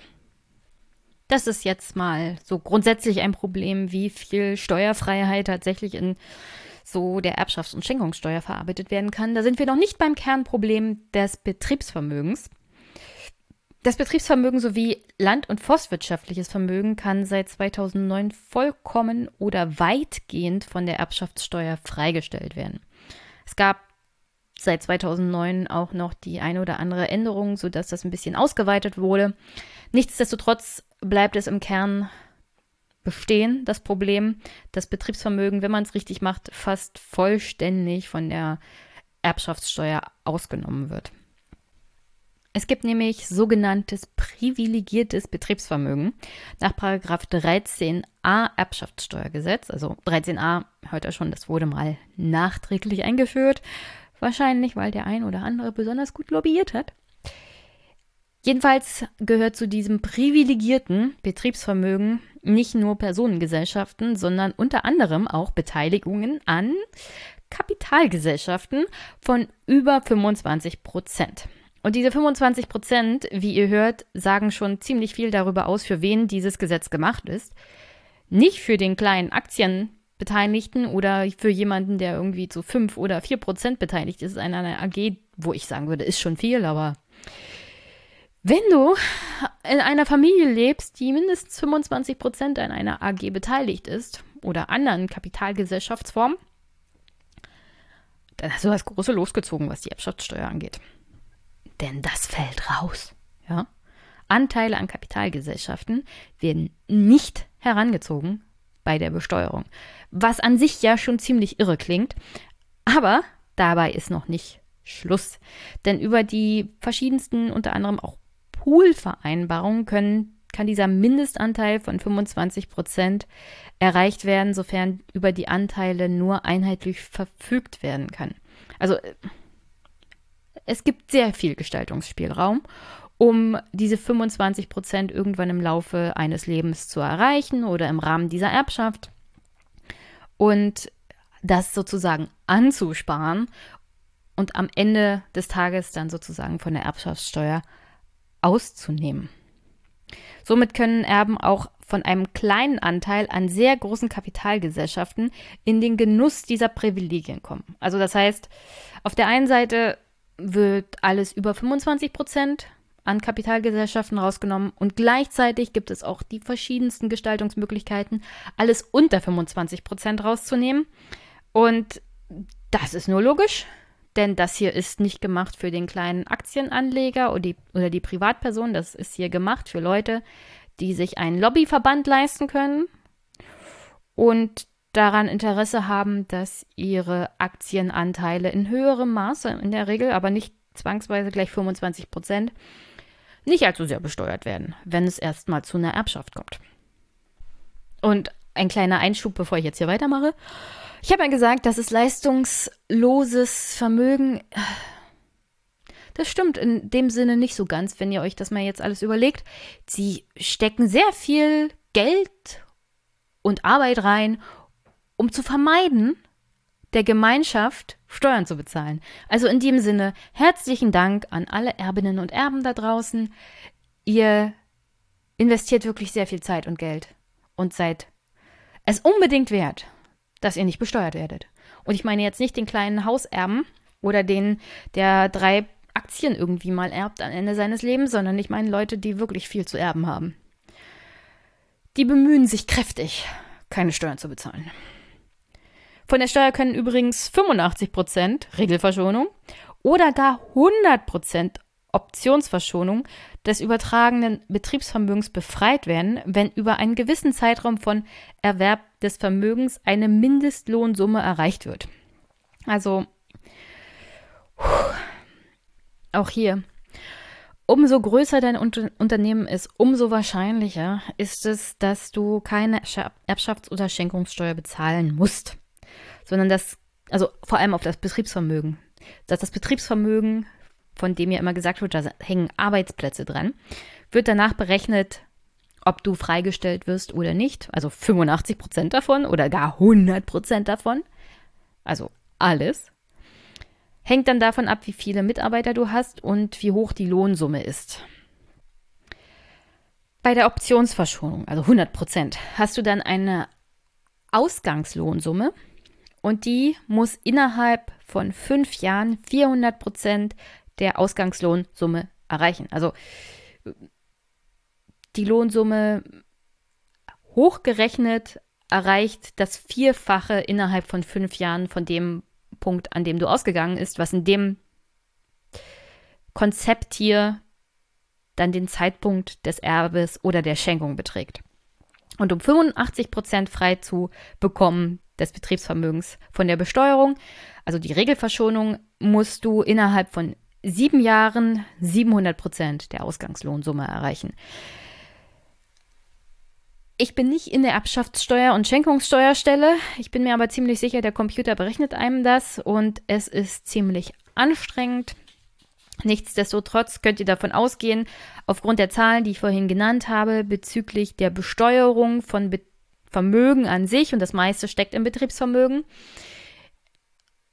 dass es bei so gut wie jedem Betrieb dazu kommt, dass entweder die Freibeträge greifen oder genau diese Regelung, vor allem bei Personengesellschaften und Kapitalgesellschaften. In irgendeiner Art und Weise gibt es ein Modell, das dazu führt, dass das Betriebsvermögen nicht herangezogen wird. Ob es über Anteile geht oder Regelverschonungsmöglichkeiten, wie hier mit der Lohnregelung oder wie auch immer.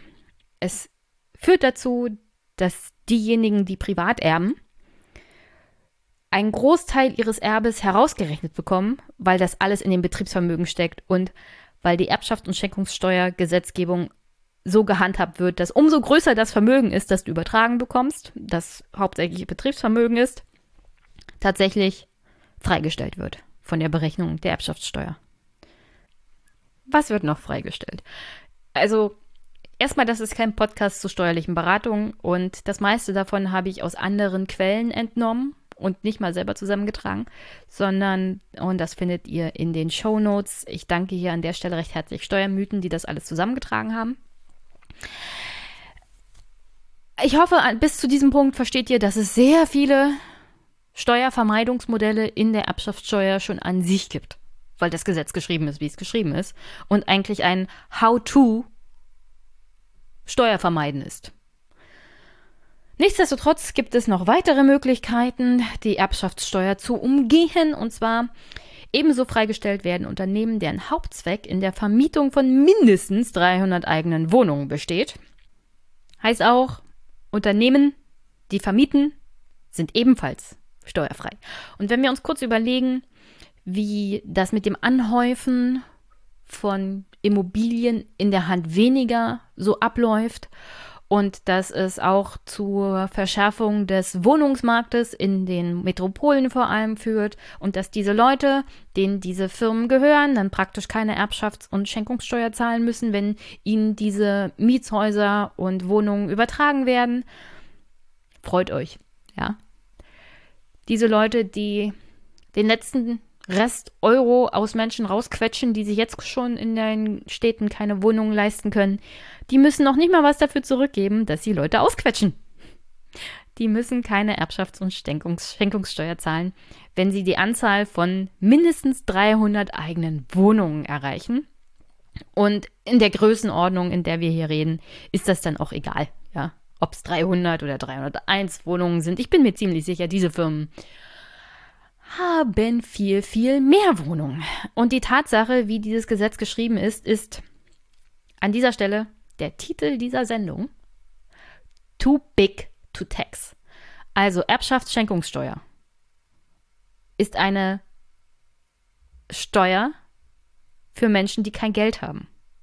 Also wenn du in deinem Leben irgendwas zusammengespart hast und das irgendwie über die 400 Euro Freibetrag für deine Kinder kommt, ist es eher wahrscheinlich, dass deine Kinder Erbschafts- und Schenkungssteuer zahlen auf das bisschen, was dann vielleicht als Besteuerungsgrundlage übrig bleibt, als wenn ein Milliardär oder Millionär dem eine Immobiliengesellschaft mit 300 Wohnungen gehört, vererbt. Es ist sehr wahrscheinlich, dass der weniger Steuern bezahlen muss, als jemand, der in ein Familienhaus vererbt. Aufgrund der Tatsache, wie das hier geregelt ist im Erbschafts- und Schenkungssteuergesetz. Umso größer dein Vermögen, umso unwahrscheinlicher ist es, dass du dafür Steuern bezahlen musst. Und die Tatsache, dass ich mich jeden Tag mit diesen Gesetzen beschäftige und dass es doch hin und wieder mal so ein Wochenende braucht, um sich das nochmal durch den Kopf gehen zu lassen, ist einfach nur entsetzlich. Also selbst mir ist das nicht im alltäglichen Leben bewusst, was für ein Arschlochgesetz das ist. Es ist ein Gesetz, das Privilegierte noch mehr privilegiert. Und dass dann Steuerpflichtige natürlich absolut sauer sind, die sagen, also ich muss hier 100 Euro, die ich nicht habe, Steuern bezahlen, während die Großen davonkommen. ich kann das nachvollziehen, denn er hat recht. Es ist nicht nur ein Gefühl, es ist so geregelt im Steuergesetz. Ich weiß gar nicht, was die Steuerpflichtigen da sagen soll. Außer, ich mache die Gesetze nicht. Und es ist unwahrscheinlich, dass irgendeine Partei, die jetzt im Bundestag sitzt oder die in Zukunft im Bundestag sitzt, weder die Mehrheit noch den Anspruch haben wird, an dieser Gesetzgebung irgendwas zu ändern. Und das ist, oh, das ist jetzt an der Stelle schon ziemlich frustrierend. Und um zum Thema Wohneigentum zurückzukommen. Die Privilegierung von mm, Wohnungsunternehmen, Immobilienunternehmen, schließt damit allergrößtes Wohneigentum ein und privilegiert dieses sogar gegenüber kleinem Wohneigentum. Das heißt, wenn unter anderem solche Parteien wie die CDU, CSU oder die FDP ankommen und sagen, na schafft euch doch eigenes Wohneigentum an, baut Haus oder kauft euch eine Eigentumswohnung, dann ist es sehr wahrscheinlich, dass diese Parteien vielleicht auch gar nicht realisieren, dass die Art und Weise, wie sie das Erbschafts- und Schenkungssteuergesetz gestaltet haben, oder vielleicht ist es ihnen bewusst und es ist ihnen scheißegal, dass genau diese Parteien, die immer Leistungsgesellschaft sagen und sagen, schafft euch doch eigenes Eigentum und Vermögen an und spart es euch ab, genau diese Parteien sorgen dafür, dass genau dieses kleine Eigentum, das man sich im Laufe des Jahres seines Lebens halt zusammengespart hat und geschaffen hat, stärker besteuert wird als alle ihre Lobbygruppen, mit denen sie regelmäßig zusammensitzen oder, naja, die für sie die Gesetze schreiben und die immer gleich ganz vorne mit dabei sind, wenn es darum geht, dass die Erbschaft und Schenkungssteuer reformiert werden soll. Denn genauso ist das geregelt. Das kleine Eigentum wird aktuell stärker besteuert bei der Erbschaft als großes Wohneigentum. Und kommen wir mal jetzt noch an der Stelle zu dem Argument, das ist alles so geregelt, damit wir Arbeitsplätze schützen, denn wer Betriebsvermögen besteuert, gefährdet Arbeitsplätze. Bei näherer Betrachtung wird die Sicherung der Arbeitsplätze jedoch nur sehr großzügig ausgelegt, wenn man sich das mal überlegt.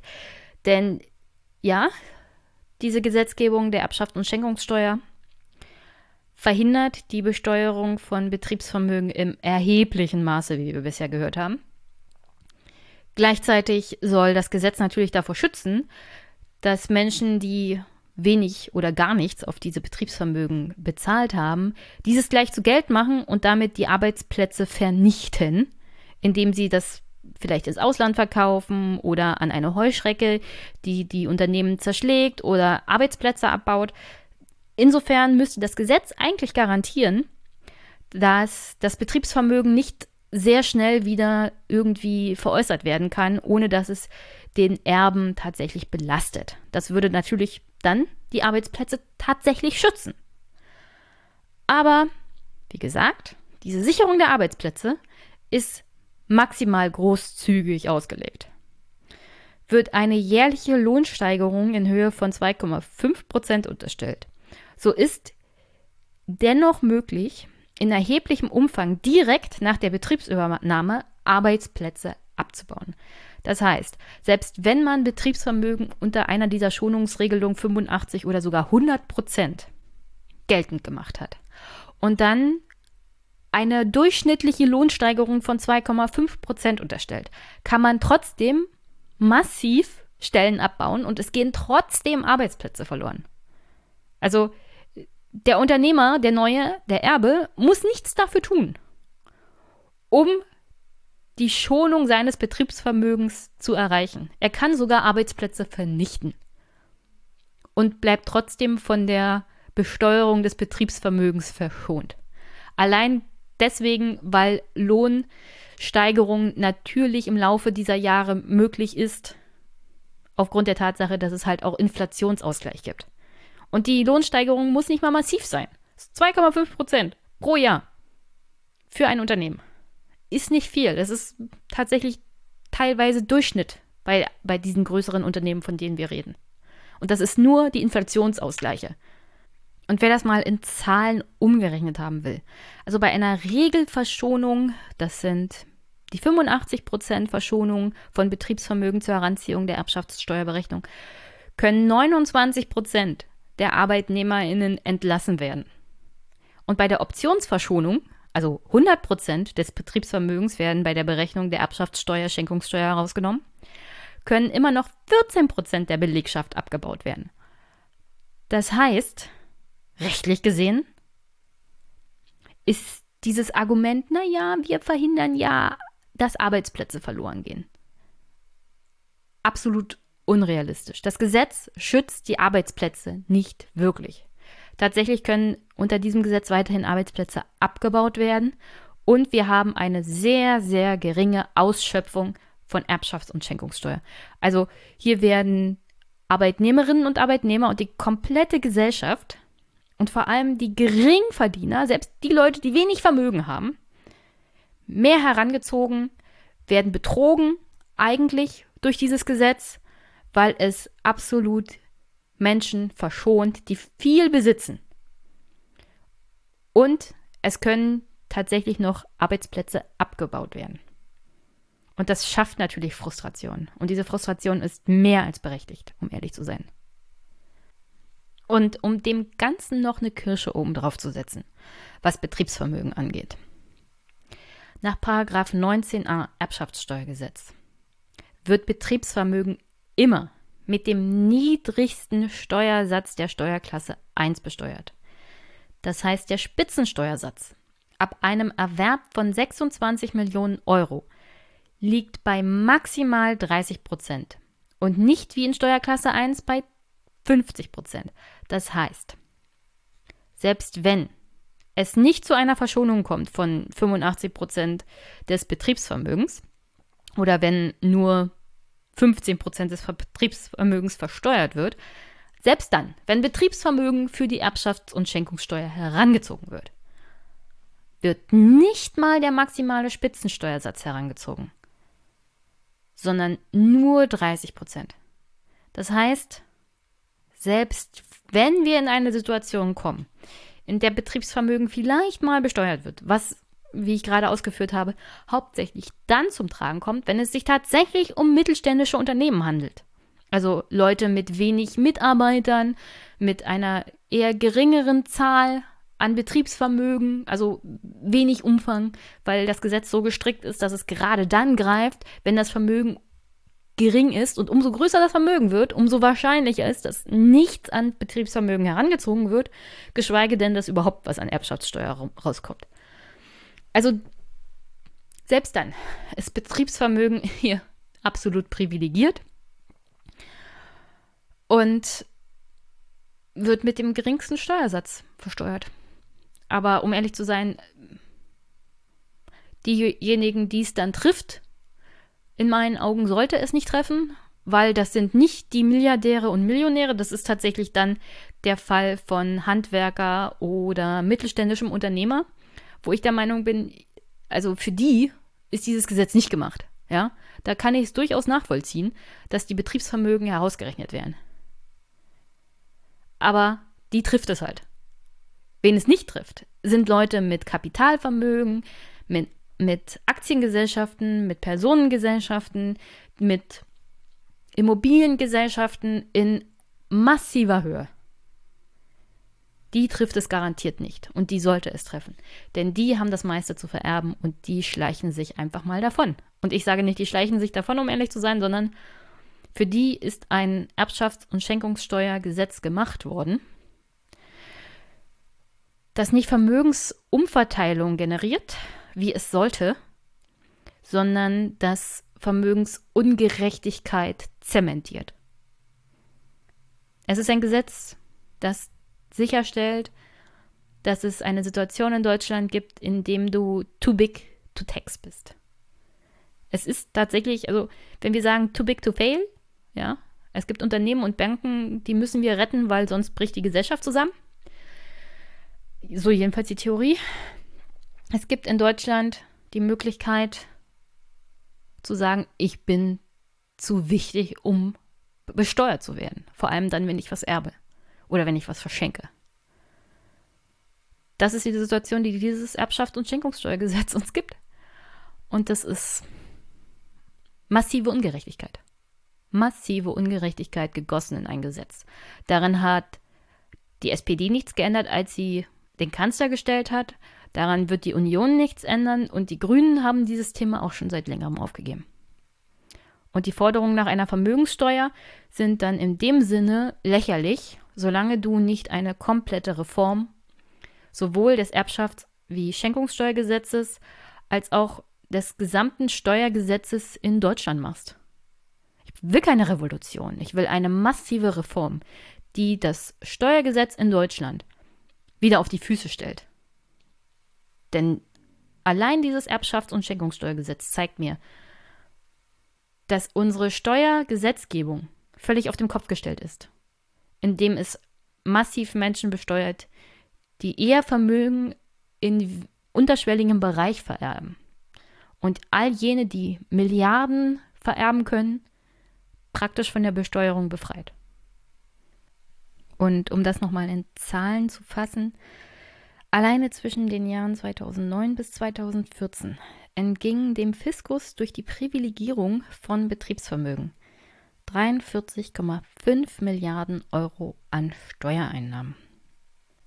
Und dieses Problem der immer höheren Vererbung von Betriebsvermögen in den nächsten Jahren führt übrigens dazu, dass es durch die weitgehende steuerfreie Übertragung es durch den steigenden Anteil an Betriebsvermögen bei großen Erbschaften und Schenkungen zu einem regressiven Tarifverlauf kommt. Was heißt das? Das heißt, je höher der Erwerb, umso niedriger der, die effektive Besteuerung. Also es gibt hier sozusagen eine Spirale nach unten. Und diese Spirale wird dadurch ausgelöst, dass immer mehr vererbt wird, vor allem Betriebsvermögen. Umso mehr Betriebsvermögen Masse vererbt wird, umso geringer wird die Besteuerung und der, die effektive, das effektive Aufkommen an Erbschafts- und Schenkungssteuer, was an sich ja eigentlich kontraproduktiv ist, also äh, unlogisch. Es ist eigentlich unlogisch, denn je mehr Betriebsvermögen vererbt wird, desto mehr Erbschaftssteuer müsste doch eigentlich dabei rauskommen. Aber genau das Gegenteil ist der Fall, aufgrund der Tatsache, wie das Gesetz gestrickt ist. Je mehr Betriebsvermögen vererbt wird, je mehr vererbt wird generell, umso geringer wird das Erbschaftssteueraufkommen. Und das ist an Zahlen schon in den letzten Jahren sehr gut nachzuvollziehen. Bei Schenkungen betrug der effektive Durchschnittssteuersatz 2009 noch 10,7 Prozent. 2014 waren es dann nur noch 1,6 Prozent. Also innerhalb von fünf Jahren hat sich der effektive Steuersatz um neun Punkte reduziert. Das ist eine Steuersenkung. Von der können Durchschnittsverdiener nur träumen. Also wenn Olaf Scholz oder andere Politiker jetzt wieder mit Steuersenkungen und Steuerversprechen in der Gegend rumrennen, was sie tun werden, vor allem für Unternehmen und die Wirtschaft, dann sollte man sich immer vor Augen führen, die echte Steuerentlastung dieser Einkommensgruppen ist schon längst passiert. Und die wird nur noch größer, je mehr innerhalb der Vermögenden vererbt wird. Die müssen nicht mal mehr dafür lobbyieren. Die müssen nicht mal mehr irgendwas dafür tun. Die Arbeit haben sie schon getan. Das Gesetz muss nur so bleiben, wie es ist. Und es gibt effektive Steuersenkungen jedes Jahr. Aufgrund der Tatsache, wie gesagt, wie das Gesetz gestrickt ist. Bald gibt es Milliardenvermögen, die vererbt werden und nicht versteuert werden. Weil es schon Vermögen gibt. Regelfall oder optionsmäßig, weil alles im Betriebsvermögen steckt. Und auch hier nochmal eine Zahl. Denn diese 10,7% Senkung auf 1,6% Steuersatz, das war nur so ein Durchschnitt. Noch stärker fiel dieser, diese Senkung des effektiven Steuersatzes bei Schenkungen ab 20 Millionen Euro aus. Im Jahr 2009 lag der bei diesen Top-Schenkungen, also alles über 20 Prozent, noch bei einem Steuersatz von 17,8 Prozent. Also erinnern wir uns, hm, Steuersatz von 7 bis 50 Prozent und selbst bei einem Vermögen von 20 Millionen Euro, das vererbt wird oder darüber, war der Durchschnittssteuersatz nur 17,8 Prozent, wo das Gesetz eigentlich bis zu 50 Prozent ermöglicht. Aber da werden wir faktisch nie rankommen. 2009, wie gesagt, war es noch 17,8 Prozent.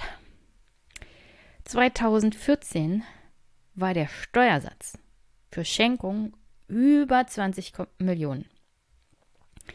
Nur noch 0,4 Prozent. Die Erbschaften ab 20 Millionen. Da sank die effektive Besteuerung im betrachteten Zeitraum, also 2009 bis 2014, von 24,8 Prozent auf 7,8 Prozent. Eine effektive Besteuerung nahe Null bedeutet, dass Schenkungen ab 20 Millionen Euro fast komplett aus steuerfrei übertragenen Vermögen bestehen. Also nur ein paar Zahlen. Seit 2014 hat sich da der Steuersatz eher verringert als verbessert. Und ja, umso höher das vererbte Vermögen ist, umso stärker steigt die Wahrscheinlichkeit, dass du Steuergeschenke hinterhergeschmissen bekommst. Weil wer reich ist, hat rechtzeitig in die richtige Lobby investiert und diese Lobby ist schon vor Jahren tätig gewesen. Und entlastet umso höher, umso größer dein Vermögen ist. Und wenn wir uns das jetzt alles mal angucken und Revue passieren lassen, diese Privilegierung von Betriebsvermögen, die Tatsache, dass gleichzeitig das Argument, aber das schützt ja Arbeitsplätze, rechtlich gesehen nicht wirklich da ist. Denn Arbeitsplätze schützt es nicht wirklich. Das Gesetz gibt es gar nicht her.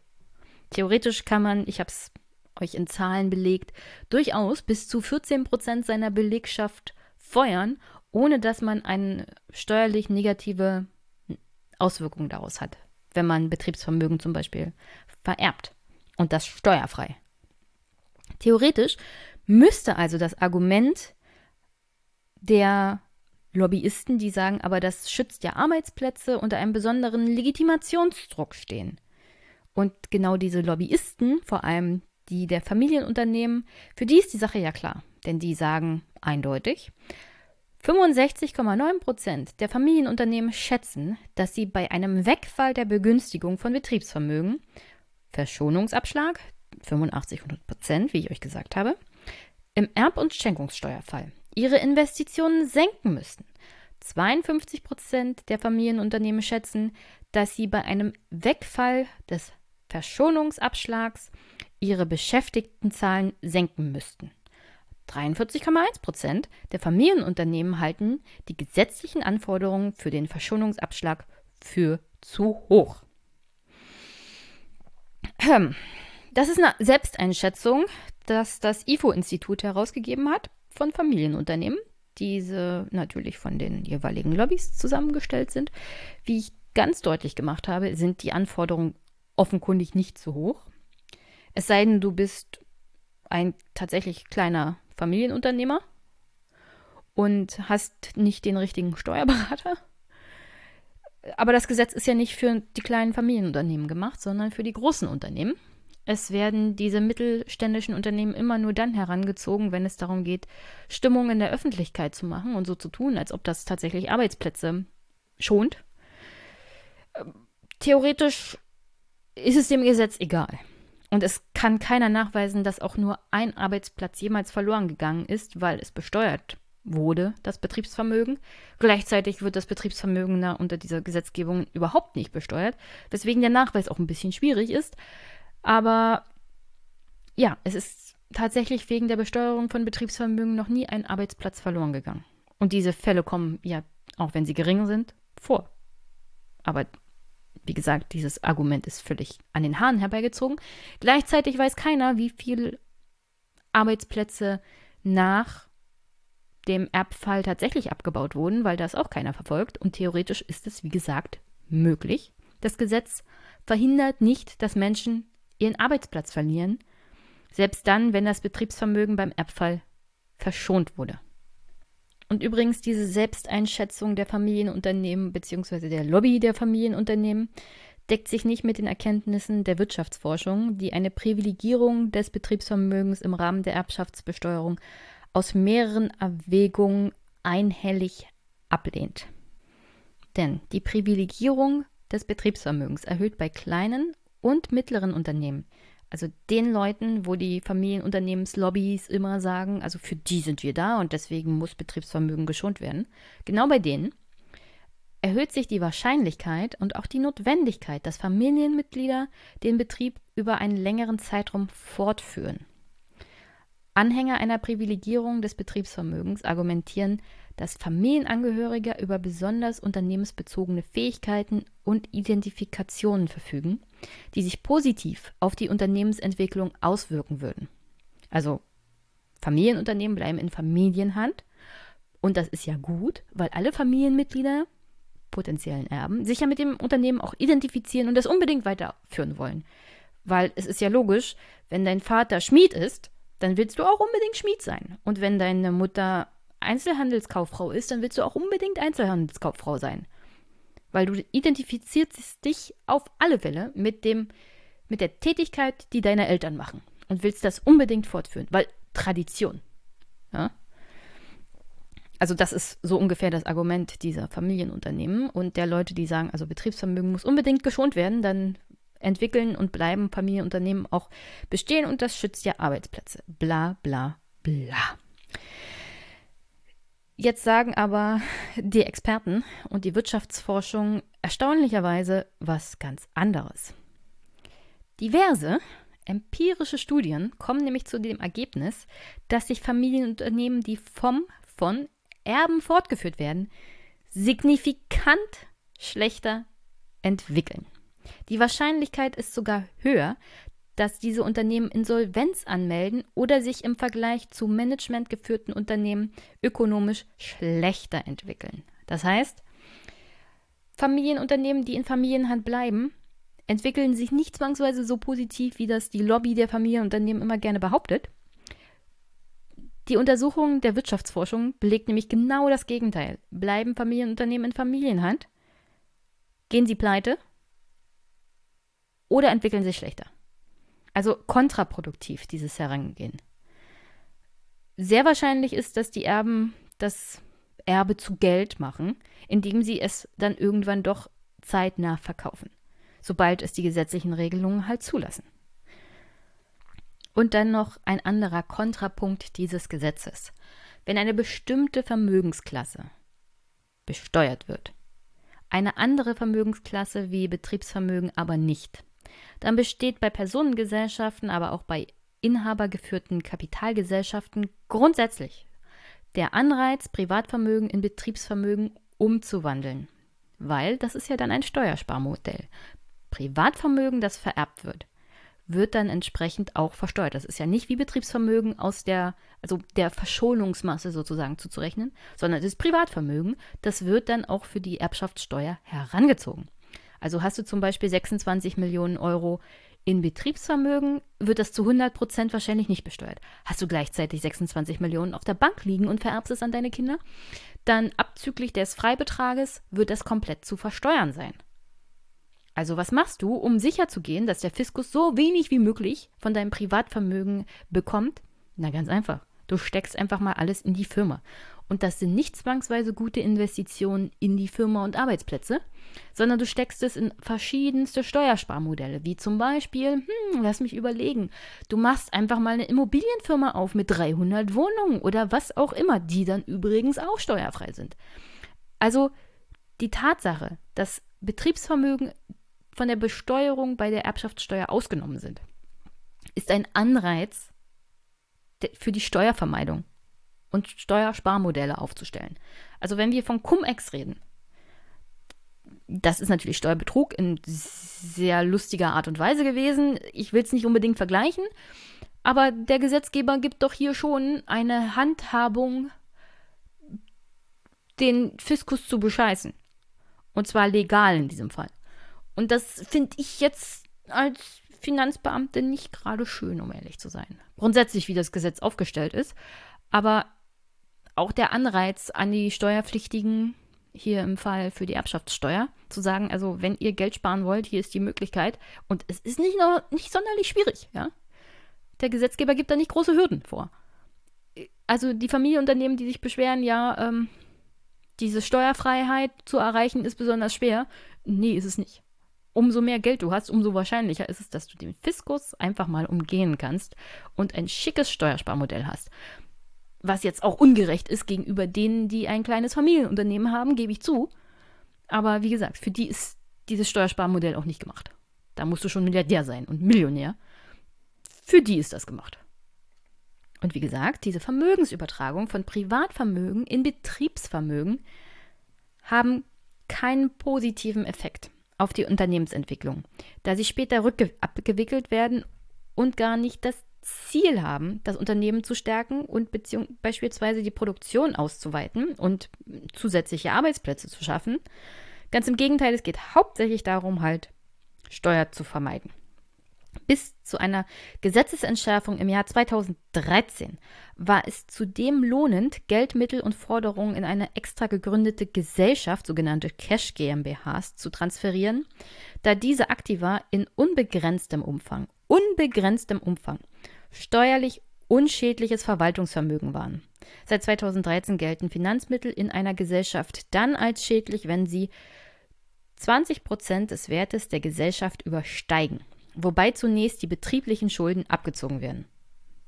Heißt kurzum, es gibt immer noch dieses Steuersparmodell. Du kannst immer noch diese Cash GmbHs machen. Es darf halt nur nicht diese 20 Prozent des Wertes der Gesellschaft übersteigen. Du kannst im Namen der Gesellschaft natürlich auch jede Menge Schulden aufnehmen. Dann wird das gegengerechnet. Und dann kannst du halt irgendwann das ehemalige Privatvermögen wieder in Privatvermögen umrechnen und die Schulden bleiben bei der Gesellschaft. Also es gibt viele Möglichkeiten.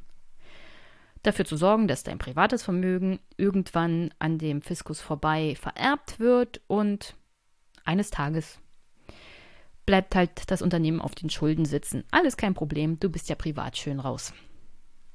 Und hast überdies noch jede Menge Steuern gespart. Der Fiskus ist so nett zu den Familienunternehmen. Echt, mir bleibt die Spucke weg. Und jetzt an dieser Stelle wirklich nochmal ausführlich, oder so ausführlich, wie es hier an der Stelle halt noch möglich ist. Dieses Argument,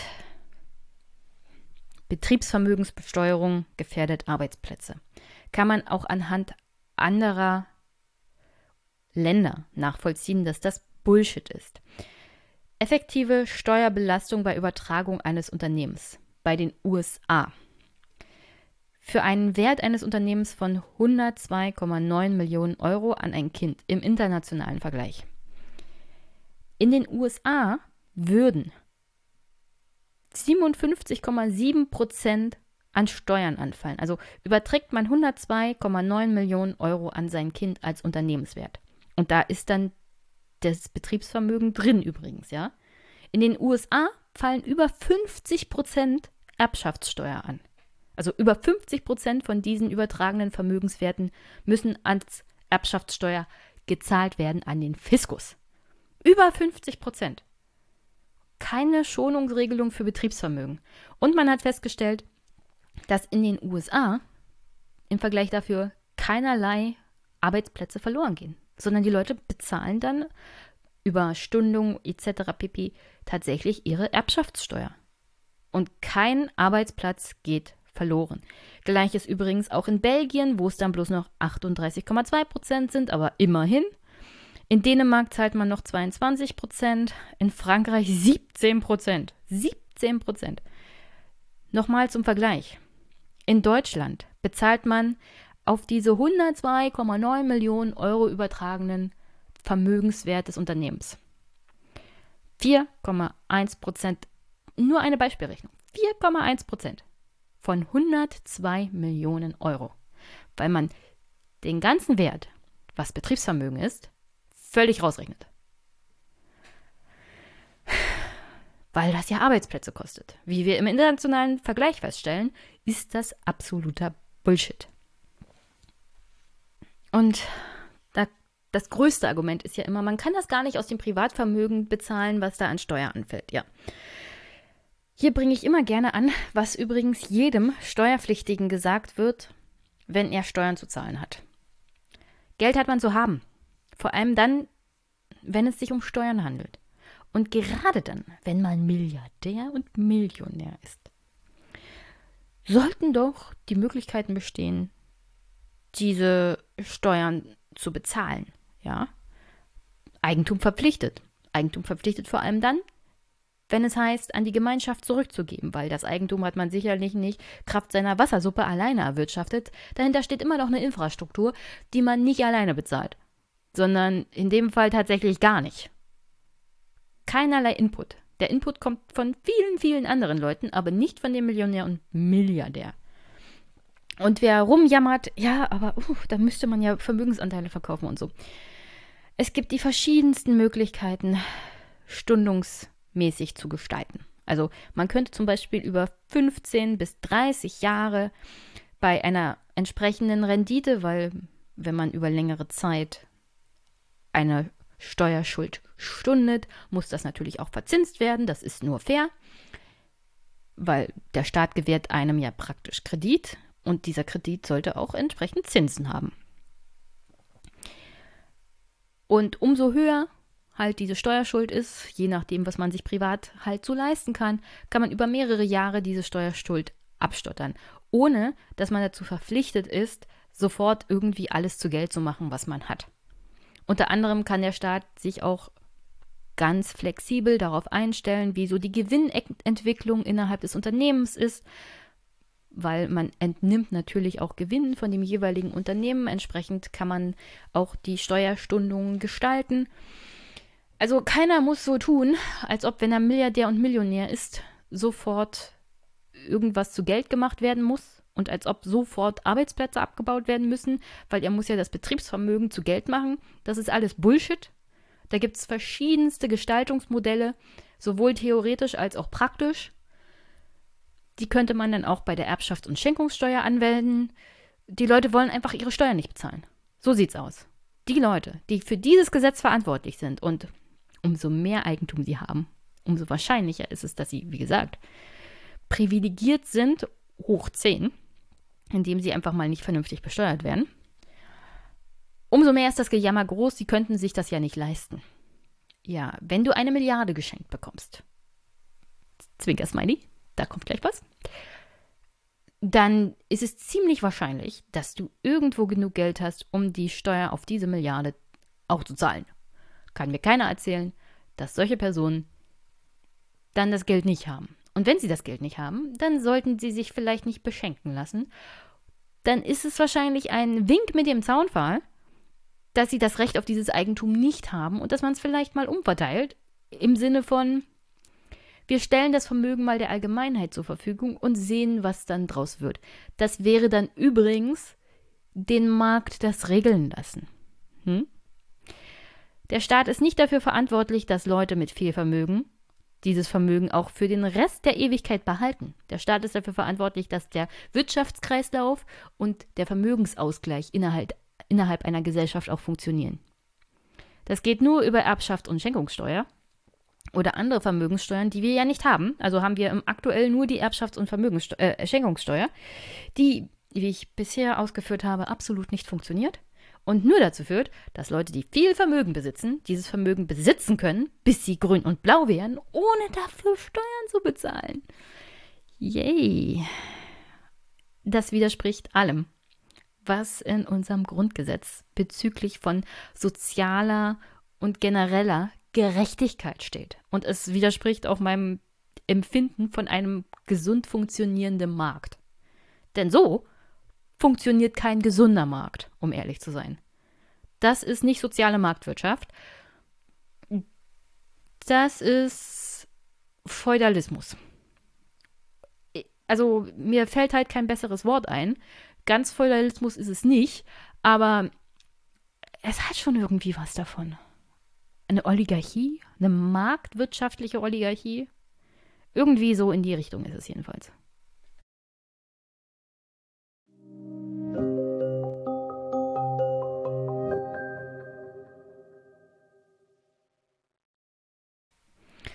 Puh, puh.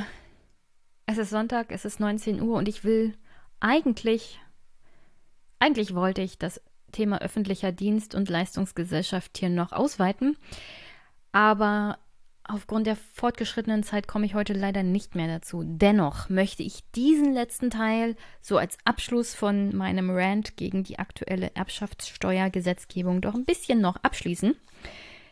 Denn das passt so schön dazu. Es ist, als hätten sich Friedrich Merz und Friede Springer abgesprochen, um mir das noch mitzugeben diese Woche, weil ich das so toll finde. Es ist wirklich toll.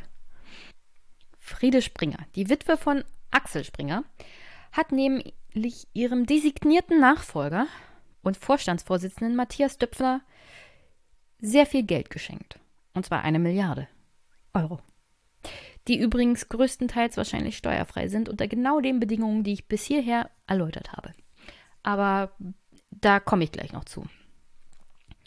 Um es zusammenzufassen. Matthias Döpfner hat 4,1 Prozent an Aktien gekauft und Friede Springer hat ihm 15 Prozent ihrer Aktien geschenkt, sodass beide in Zukunft ungefähr 22 Prozent am Unternehmen halten werden. Und Döpfner ist seit 2002 an der Spitze des Konzerns und hatte bislang nur 3% Aktienanteile gehalten. Er bekommt damit nicht nur einen Marktwert von einer Milliarde Euro geschenkt, sondern er ist damit auch einer der einflussreichsten Mitaktionäre, Einzelaktionäre in diesem Unternehmen, neben Friede Springer. Das nenne ich mal einen Enkeltrick. Also wenn mir jemand mal erklären kann, wie ich das hinkriege, von einer Person eine Milliarde Euro geschenkt zu bekommen. ohne dass ich mit ihm verwandt bin. Vielleicht hat er, was, was weiß ich nicht. Was, ich will jetzt hier keine Spekulationen aufstellen. Aber eine Milliarde Euro geschenkt zu bekommen, ist schon erheblich. Und durchaus möglich, dass man das so in diesen Kreisen macht, eine Milliarde zu verschenken. Aber die Kinder, unter anderem von Axel Springer, sind ja dabei ziemlich leer ausgegangen. Und Herr Döpfner ist ohne Verwandtschaftsgrad der Nachfolger sozusagen ihres Vaters geworden. Und die Kinder wurden dabei im Großen und Ganzen übergangen. Vielleicht wollen sie das Unternehmen nicht, aber nichtsdestotrotz ist das schon. Also, diese Schenkung muss doch einen Gegenwert haben kann ich mir nicht vorstellen, dass in diesem Vertrag nicht steht, dass Friede Springer oder ihre Erben einen erheblichen Anteil davon zurückbekommen oder so. Ich, ich würde mal kleines Mäuschen gerne spielen in dem Notarvertrag. Ich würde gerne wissen, was da drin steht. Das ist nämlich, also kann ich mir nicht vorstellen, dass das in irgendeiner Art und Weise normal ist, fremden Dritten 15% der Aktienanteile zu übertragen, ohne dass das in irgendeiner Art und Weise für die Schenkende einen Vorteil hat. Den Vorteil für Herrn Döpfner ist ganz klar, er kriegt Macht im Unternehmen und jede Menge Geld. Aber an der Stelle möchte ich nochmal zu dem Thema Schenkungssteuer kommen. Wir sind ja hier auch wieder im Schenkungs- und Erbschaftssteuerrecht. Nicht im Erbschaftssteuerrecht, weil ja Frau Friede Spinger nicht gestorben ist, sondern sie es zu Lebzeiten verschenkt hat. Haben wir es hier mit einer Schenkungssteuer zu tun. Dennoch kommt grundsätzlich das Erbschaftssteuergesetz zur Anwendung. Wie gesagt, gleiche Gesetzgebung, gleiches Gesetz. Das heißt nur Erbschafts- und Schenkungssteuergesetz. Und da wir es hier mit einer Schenkung unter fremden Dritten zu tun haben, über dem Wert von 26 Millionen Euro, müsste man doch eigentlich in Steuerklasse 3 sein. Mit einem Steuersatz von 50 Prozent. Und sagen wir es mal so, Herr Döpfner müsste so ungefähr 500 Millionen Euro Steuern zahlen. Weil wir hier nicht von dem Einzelwert ausgehen, sondern von dem Kapitalisierungswert der Aktie. Oder den Aktienanteilen, die er hier bekommen hat. Und das wäre tatsächlich eine Milliarde Euro. Und er müsste 500 Millionen Euro zahlen. Aber, ich habe ja erläutert, es gibt bestimmte Arten und Weisen, diese Schenkungssteuer zu drücken bis fast auf Null. Und Herr Döpfner wird davon profitieren. Also glücklicherweise haben wir so Leute wie Herrn De Masi, der tatsächlich mal in einem Thread auf Twitter aufgemacht hat, wie wir von 500 Millionen Euro Steuern auf praktisch Null kommen. Und das werde ich euch jetzt hier mal gemütlich zum Abschluss noch vorlesen. Aber bevor wir zu Herrn De Masi kommen, nur ein kleiner Hinweis.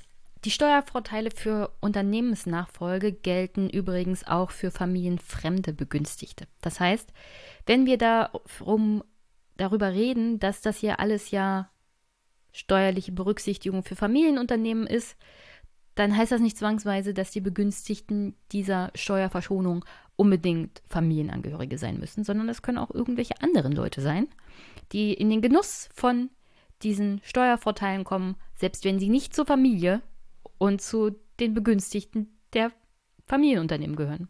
Weil, wie gesagt, bei diesem Gesetz geht es ja nicht wirklich um Familienunternehmen und kleine mittelständische Unternehmen, sondern hier geht es um die ganz großen Fische, die stark, stark entlastet werden müssen, damit wir Arbeitsplätze, ihr wisst ja, Arbeitsplätze. Die Mindestbeteiligung von 25 Prozent kann durch Pooling von Anteilen erreicht werden. Das ist hier in dem Fall wohl gemacht worden. Allerdings wird das, der Verschonungsabschlag ab 26 Millionen Euro gekürzt und läuft ab Übertragung von 90 Millionen Euro. Das war nach der letzten Änderung. Ich bin darauf jetzt bisher nicht eingegangen, aber es ist auch nicht so wichtig aus.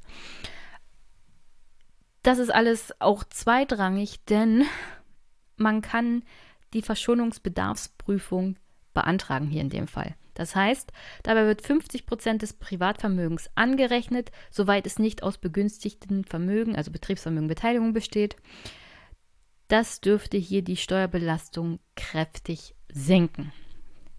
Denn das heißt, wenn du aus privaten Vermögen, also 50 Prozent deines privaten Vermögens, nicht die Steuerlast zahlen kannst, die dabei rauskommt, und dabei werden, wie gesagt, Betriebsvermögen und andere Beteiligungen bei Kapitalgesellschaften rausgerechnet, unter anderem diese Kapitalgesellschaft, an der Herr Döpfner gerade eine Milliarde Euro geschenkt bekommen hat. Dann musst du die Steuer nicht bezahlen, weil du bist ja bedürftig. Du kannst es dir nicht leisten, die Steuer zu bezahlen für die Milliarde, die du gerade geschenkt bekommen hast. Weil das Betriebsvermögen wird rausgerechnet und die Anteile werden rausgerechnet und wenn du dann nicht 500 Millionen auf deinem Konto hast, bist du arm wie eine Kirchenmaus und kannst gar nicht die Steuern bezahlen.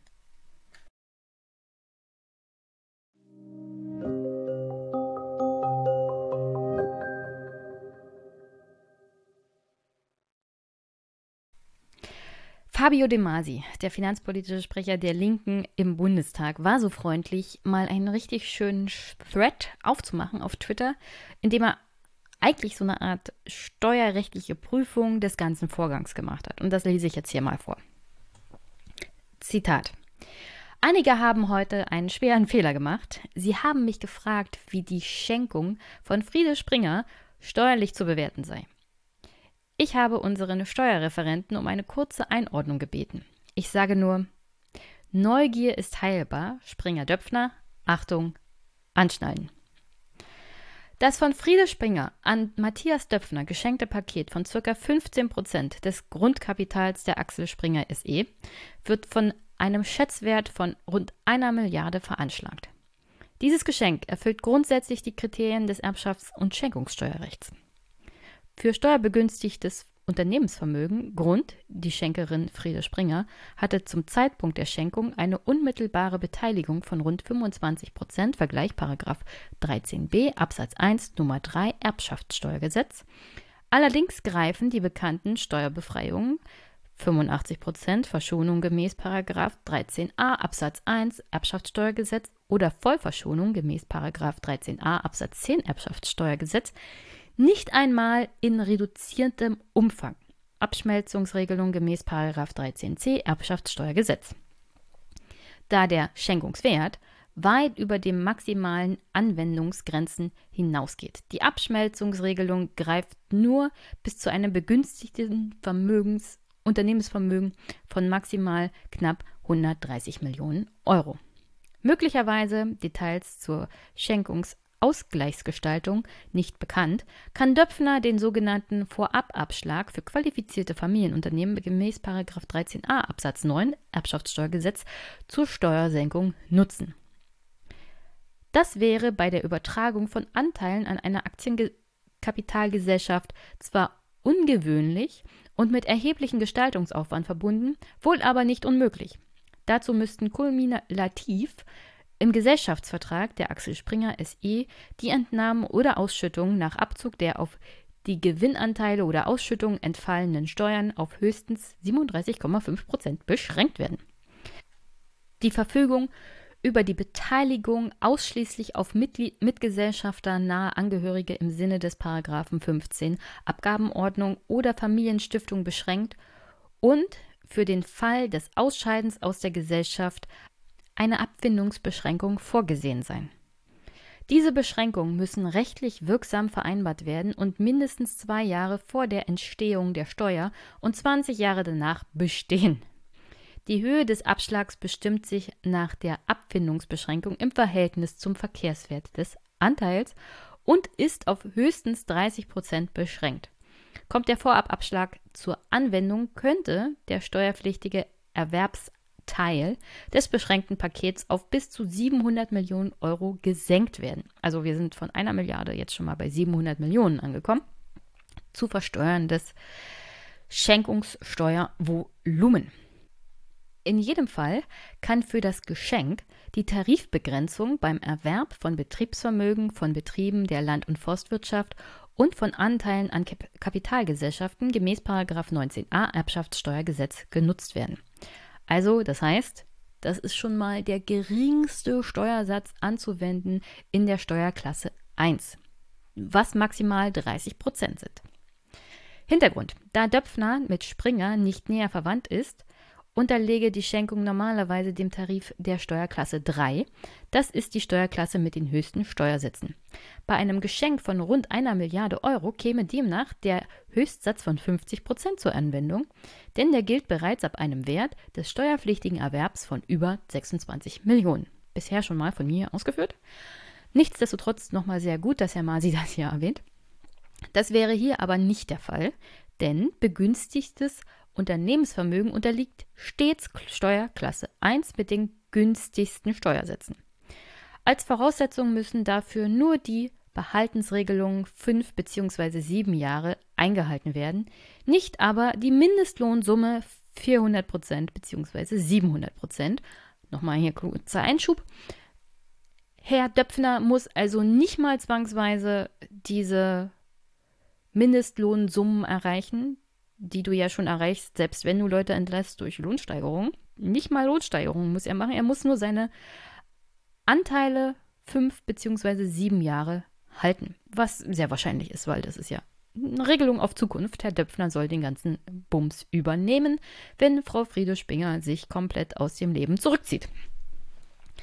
Der höchste Satz der Steuerklasse 1 beträgt nur 30 Prozent. Er käme hier zur Anwendung im für Döpfner günstigsten Fall, vorab Abschlag von 30 Prozent, würde sich somit ein Steuerbetrag von 210 Millionen Euro ergeben. Also wir sind schon mal abgeschrumpft auf eine Steuer von 210 Millionen. Nur so zur Zwischenzeit. Mutmaßlich kann die Steuerlast aber noch weiter gedrückt werden. Das ist dann der Fall, wenn sich ein höherer Steuererlass aufgrund einer Verschonungsbedarfsprüfung gemäß 28a Erbschaftssteuergesetz ergibt. Wie vorhin schon durch mich erwähnt, aber hier sehr schön ausgeführt von Herrn de Masi. Danach wäre Döpfner die auf das begünstigte Unternehmensvermögen entfallene Steuer auf Antrag in dem Umfang zu erlassen, soweit er nachweist, dass er persönlich nicht in der Lage ist, die Steuer aus seinem verfügbaren Vermögen zu begleichen. Zu dem verfügbaren Vermögen gehören 50 Prozent seines sonstigen Vermögens, soweit es sich nicht um begünstigtes Unternehmenvermögen handelt, also vereinfacht formuliert die Hälfte seines Privatvermögens.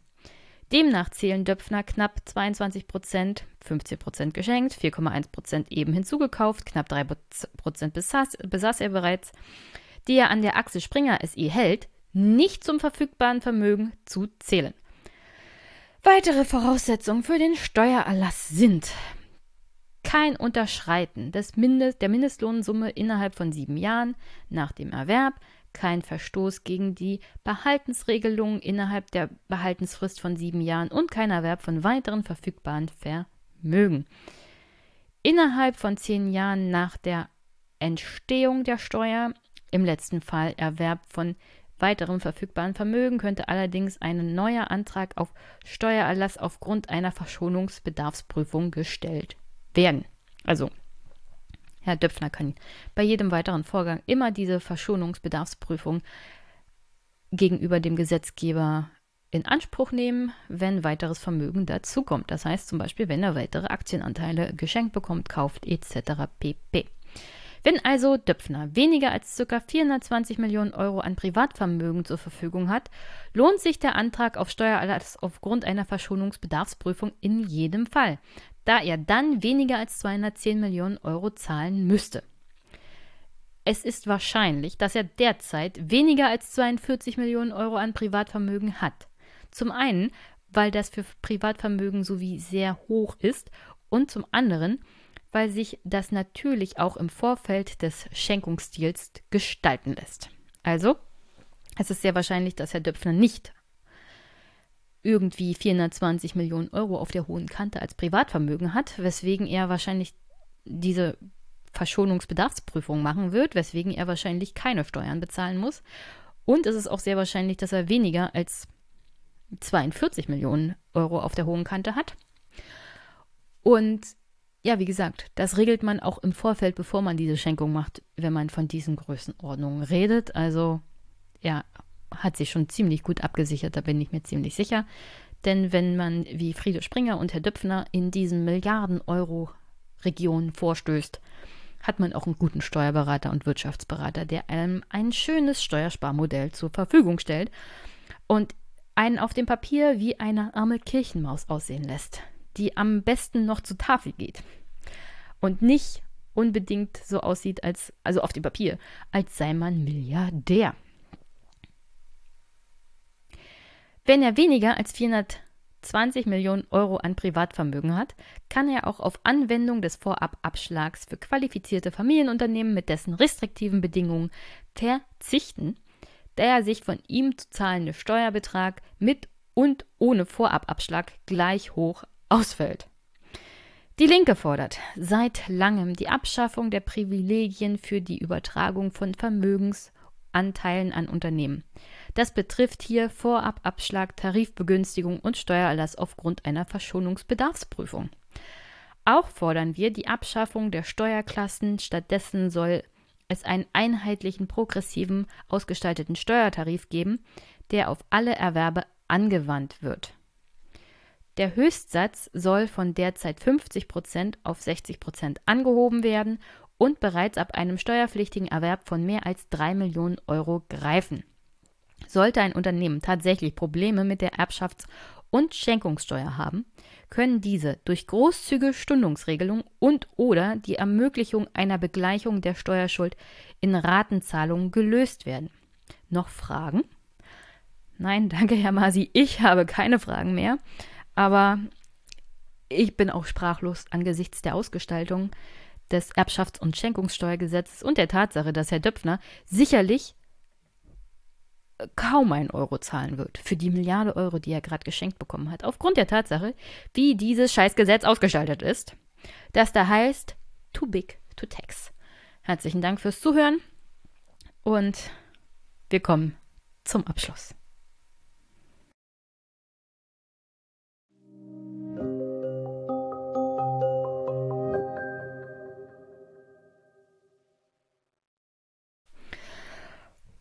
Zum Abschluss, falls ihr bis hier durchgehalten habt, das war wieder mal ein Zwei-Stunden-Monolog.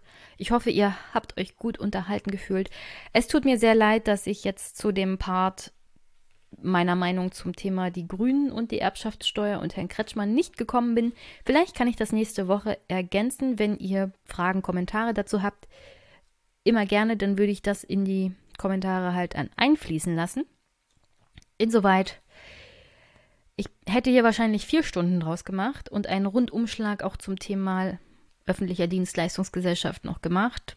Vielleicht baue ich es einfach in der nächsten Folge ein. Ich bin mir ziemlich sicher, das würde euch auch noch interessieren. Ich hoffe, ihr habt was mitgenommen.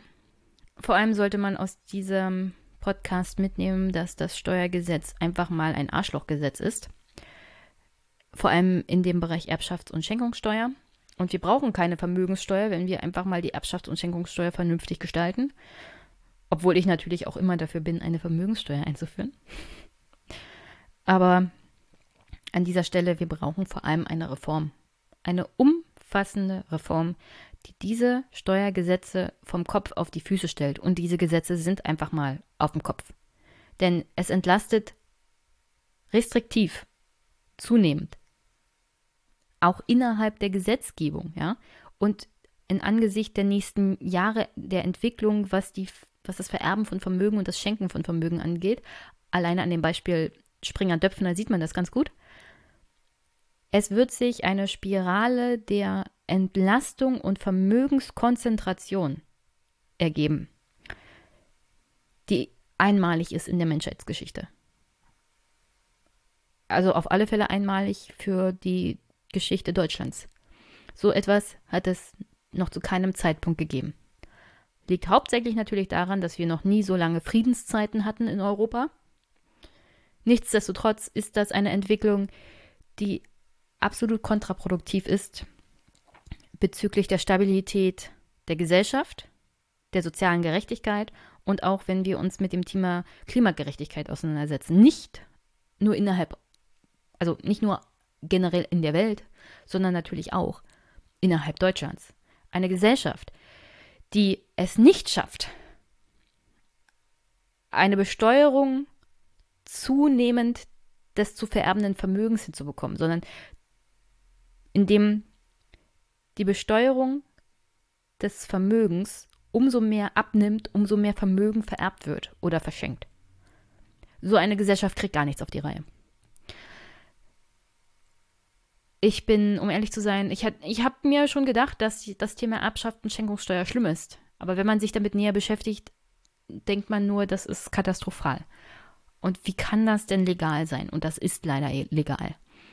Obwohl natürlich das Bundesverfassungsgericht schon mal festgestellt hat, dass das nicht verfassungskonform ist, sieht der Gesetzgeber hier keinerlei Grund zu handeln. Und wie gesagt, ich habe es jetzt nur kurz angedeutet, es gibt auch innerhalb der Grünen Partei jetzt nicht gerade den Ansporn, das zu ändern. Äh, ich glaube, die SPD hat dazu überhaupt keine Meinung, außer dass sie sagt, aktuell mit ihrem Kanzlerkandidaten Scholz, ja, wir müssen halt die höheren Einkommensschichten mehr belasten. Das ist übrigens die Einkommenssteuer. Das ist noch ein ganz anderes Problemfeld.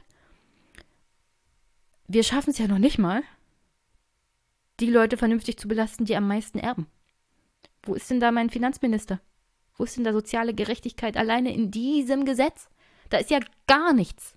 Gar nichts ist da an sozialer Gerechtigkeit. Alleine bei den Vermögenden, ja? Wie sollst du das innerhalb einer Gesellschaft hinkriegen, wenn du das nicht mal bei Leuten hinkriegst, die Vermögen vererben und verschenken? Wie gesagt, ich glaube, das ist thematisch dann für heute erstmal genug. Ich habe erstmal genug, um ehrlich zu sein. Ich kann, ich kann nicht mehr. Ich bin mir ziemlich sicher, das Thema Erbschafts- und Schenkungssteuer kommt noch öfters auf, weil das wirklich sehr umfangreich ist, aber aktuell, nee, ich bin bedient. Herzlichen Dank an Steuermythen, die sich mal mit diesen Themen auch auseinandersetzen, wo ich auch sehr viel mitgenommen habe. Die, auf die werde ich öfters mal jetzt zurückkommen, wenn ich mich mit diesem Thema und für euch auseinandersetze. Herzlichen Dank an Herrn De Masi und seinem wissenschaftlichen Mitarbeiter, der uns das so schön aufgeschlüsselt hat, wie man von 500 Millionen Steuerschuld auf fast null kommt. Ich bin mir ziemlich sicher, Herr Döpfner muss etwas bezahlen, aber nicht das, was er bezahlen sollte, wenn es gerecht zugehen würde. Und gerecht ist an diesem Gesetz gar nichts. Nichts ist an diesem Gesetz gerecht. Und wie gesagt, das ist die Gesetzgebung von 2009, 2016. Selbst nach der Weltfinanzkrise hat sich daran nichts geändert. Und wenn Menschen der Meinung sind, in diesem Land geht es nicht gerecht zu, und Politik macht keine fairen Gesetze und vor allem bei der Steuer nicht. Dann haben sie recht. Dieses Gesetz ist sozial ungerecht. Es ist. Also es ist nicht nur sozial ungerecht, es ist einfach nur fernab von Gut und Böse. wie man in einem Parlament sitzen kann mit einem Grundgesetz, das da besagt, ähm, sozialer Ausgleich und soziale Gerechtigkeit sind schon ein Kernelement unseres Staates und unserer Demokratie. Und dann eine Erbschaft und Schenkungssteuer zu haben, die praktisch genau das Gegenteil ist, ist ein Armutszeugnis. Für jeden Staat und für jede Demokratie, die sich auch nur ansatzweise als sozial bezeichnet. Ja. So, und sonst an dieser Stelle will ich noch nicht, also ich kann es wirklich nicht noch weiter ausführen. Es ist eigentlich fast alles gesagt dazu, außer dass ich sprachlos bin. Ich hoffe, ihr seid sprachlos und entsetzt. Und die nächste Wahl kommt. Und keine Partei, die ankommt und sagt, ich bin progressiv und wir sozialer Ausgleich und so, und die dieses Problem nicht erkennt und tatsächlich aus der Welt schafft die darf sich irgendwie sozial nennen, denn das ist sie nicht. Also, wer das Thema Erbschaft und Schenkungssteuer und Vermögenssteuer nicht angeht, oder so generell mal eine Steuerreform, die auch das Thema soziale und Klimagerechtigkeit ins Auge nimmt, und das ist absolut notwendig.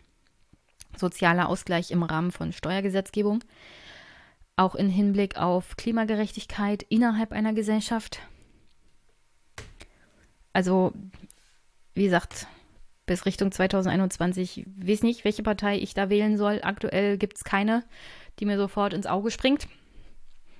Ich mache das dann wahrscheinlich abhängig von einzelnen Personen oder so, aber wenn ich nicht ein Programm habe von einer Partei, die mir ein vernünftiges Steuerkonzept und eine Reform dieser Erbschafts- und Schenkungssteuer gibt, bleibe ich, glaube ich, das erste Mal in meinem Leben, seit ich wählen darf, zu Hause weil das ist absolut hoffnungslos. Absolut hoffnungslos. Und so mal einen Podcast zu enden, hätte ich mir auch nicht gedacht. Aber dieses Steuergesetz ist einfach nur entsetzlich. Entsetzlich. Nichtsdestotrotz, an dieser Stelle wünsche ich euch einen wunderschönen Tag. Start in die Woche. Teilt den Podcast und folgt Herrn Demasi, folgt den Steuermythen Empfehlt den Podcast weiter, schickt mir Kommentare, Feedback, alles, was ihr wollt. Unterstützt den Podcast, wenn ihr wollt. Es stehen tatsächlich wieder Besuche bei Parteitagen an.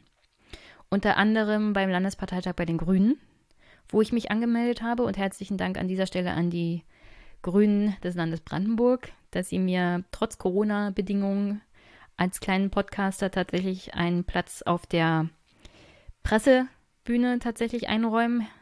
Das ist vor allem während Corona nicht so selbstverständlich, weil echte Journalisten haben natürlich Vorrang und das hätte ich auch verstanden. Nichtsdestotrotz bin ich sehr dankbar, dass ich da hinkommen darf. Dann steht natürlich der Besuch in Stuttgart bei der CDU an. Da bin ich ganz gespannt drauf. Muss ich mich aber noch akkreditieren, sobald das mal freigeschaltet ist. Wo ich auf alle Fälle aber auch hin darf, sind die Linken auf ihrem Bundesparteitag in Erfurt. Da bin ich tatsächlich schon akkreditiert. Auch hier herzlichen Dank, dass ich einen Platz kriege trotz Corona. Und ja, wie gesagt, dieser Podcast ist werbefrei und ich mache ihn nebenbei und freue mich, wenn ihr im Superpack diesen Podcast unterstützt. Das nächste steht sozusagen an. Und ja, ich habe schon vorgearbeitet, was die nächste Folge angeht am 5. Oktober. Ich kann nicht garantieren, dass am Wochenende drauf Zeit ist für eine Podcast-Produktion. Ich hatte ja gesagt, es könnte sein, dass zwei Wochen eine Folge oder zwei ausfallen. Im Fernsehpodcast werde ich sehr wahrscheinlich nicht dabei sein können. Nichtsdestotrotz Guckt in eurem Podcatcher, guckt auf meine Twitter-Seite, wenn es eine Veröffentlichung gibt in der besagten Zeit, in der es kritisch wird, kriegt ihr das sofort mit. Für den fünften habe ich tatsächlich vorgesorgt. Seid gespannt. Es geht um die Klimaliste in Baden-Württemberg und wie Aktivistinnen auf landes- und kommunaler Ebene versuchen, fernab von Parteien in den Parlamenten für frischen Wind zu sorgen. Insoweit habt ihr hier vielleicht einen kleinen positiven Ausblick, trotz meines doch sehr niedergeschlagenen Themas heute. Ja, das, das hat mich jetzt wirklich ein bisschen fertig gemacht, um ehrlich zu sein. Trotzdem wünsche ich euch einen wunderschönen Montag, einen wunderschönen Start in die Woche. Wir hören uns. Bis bald.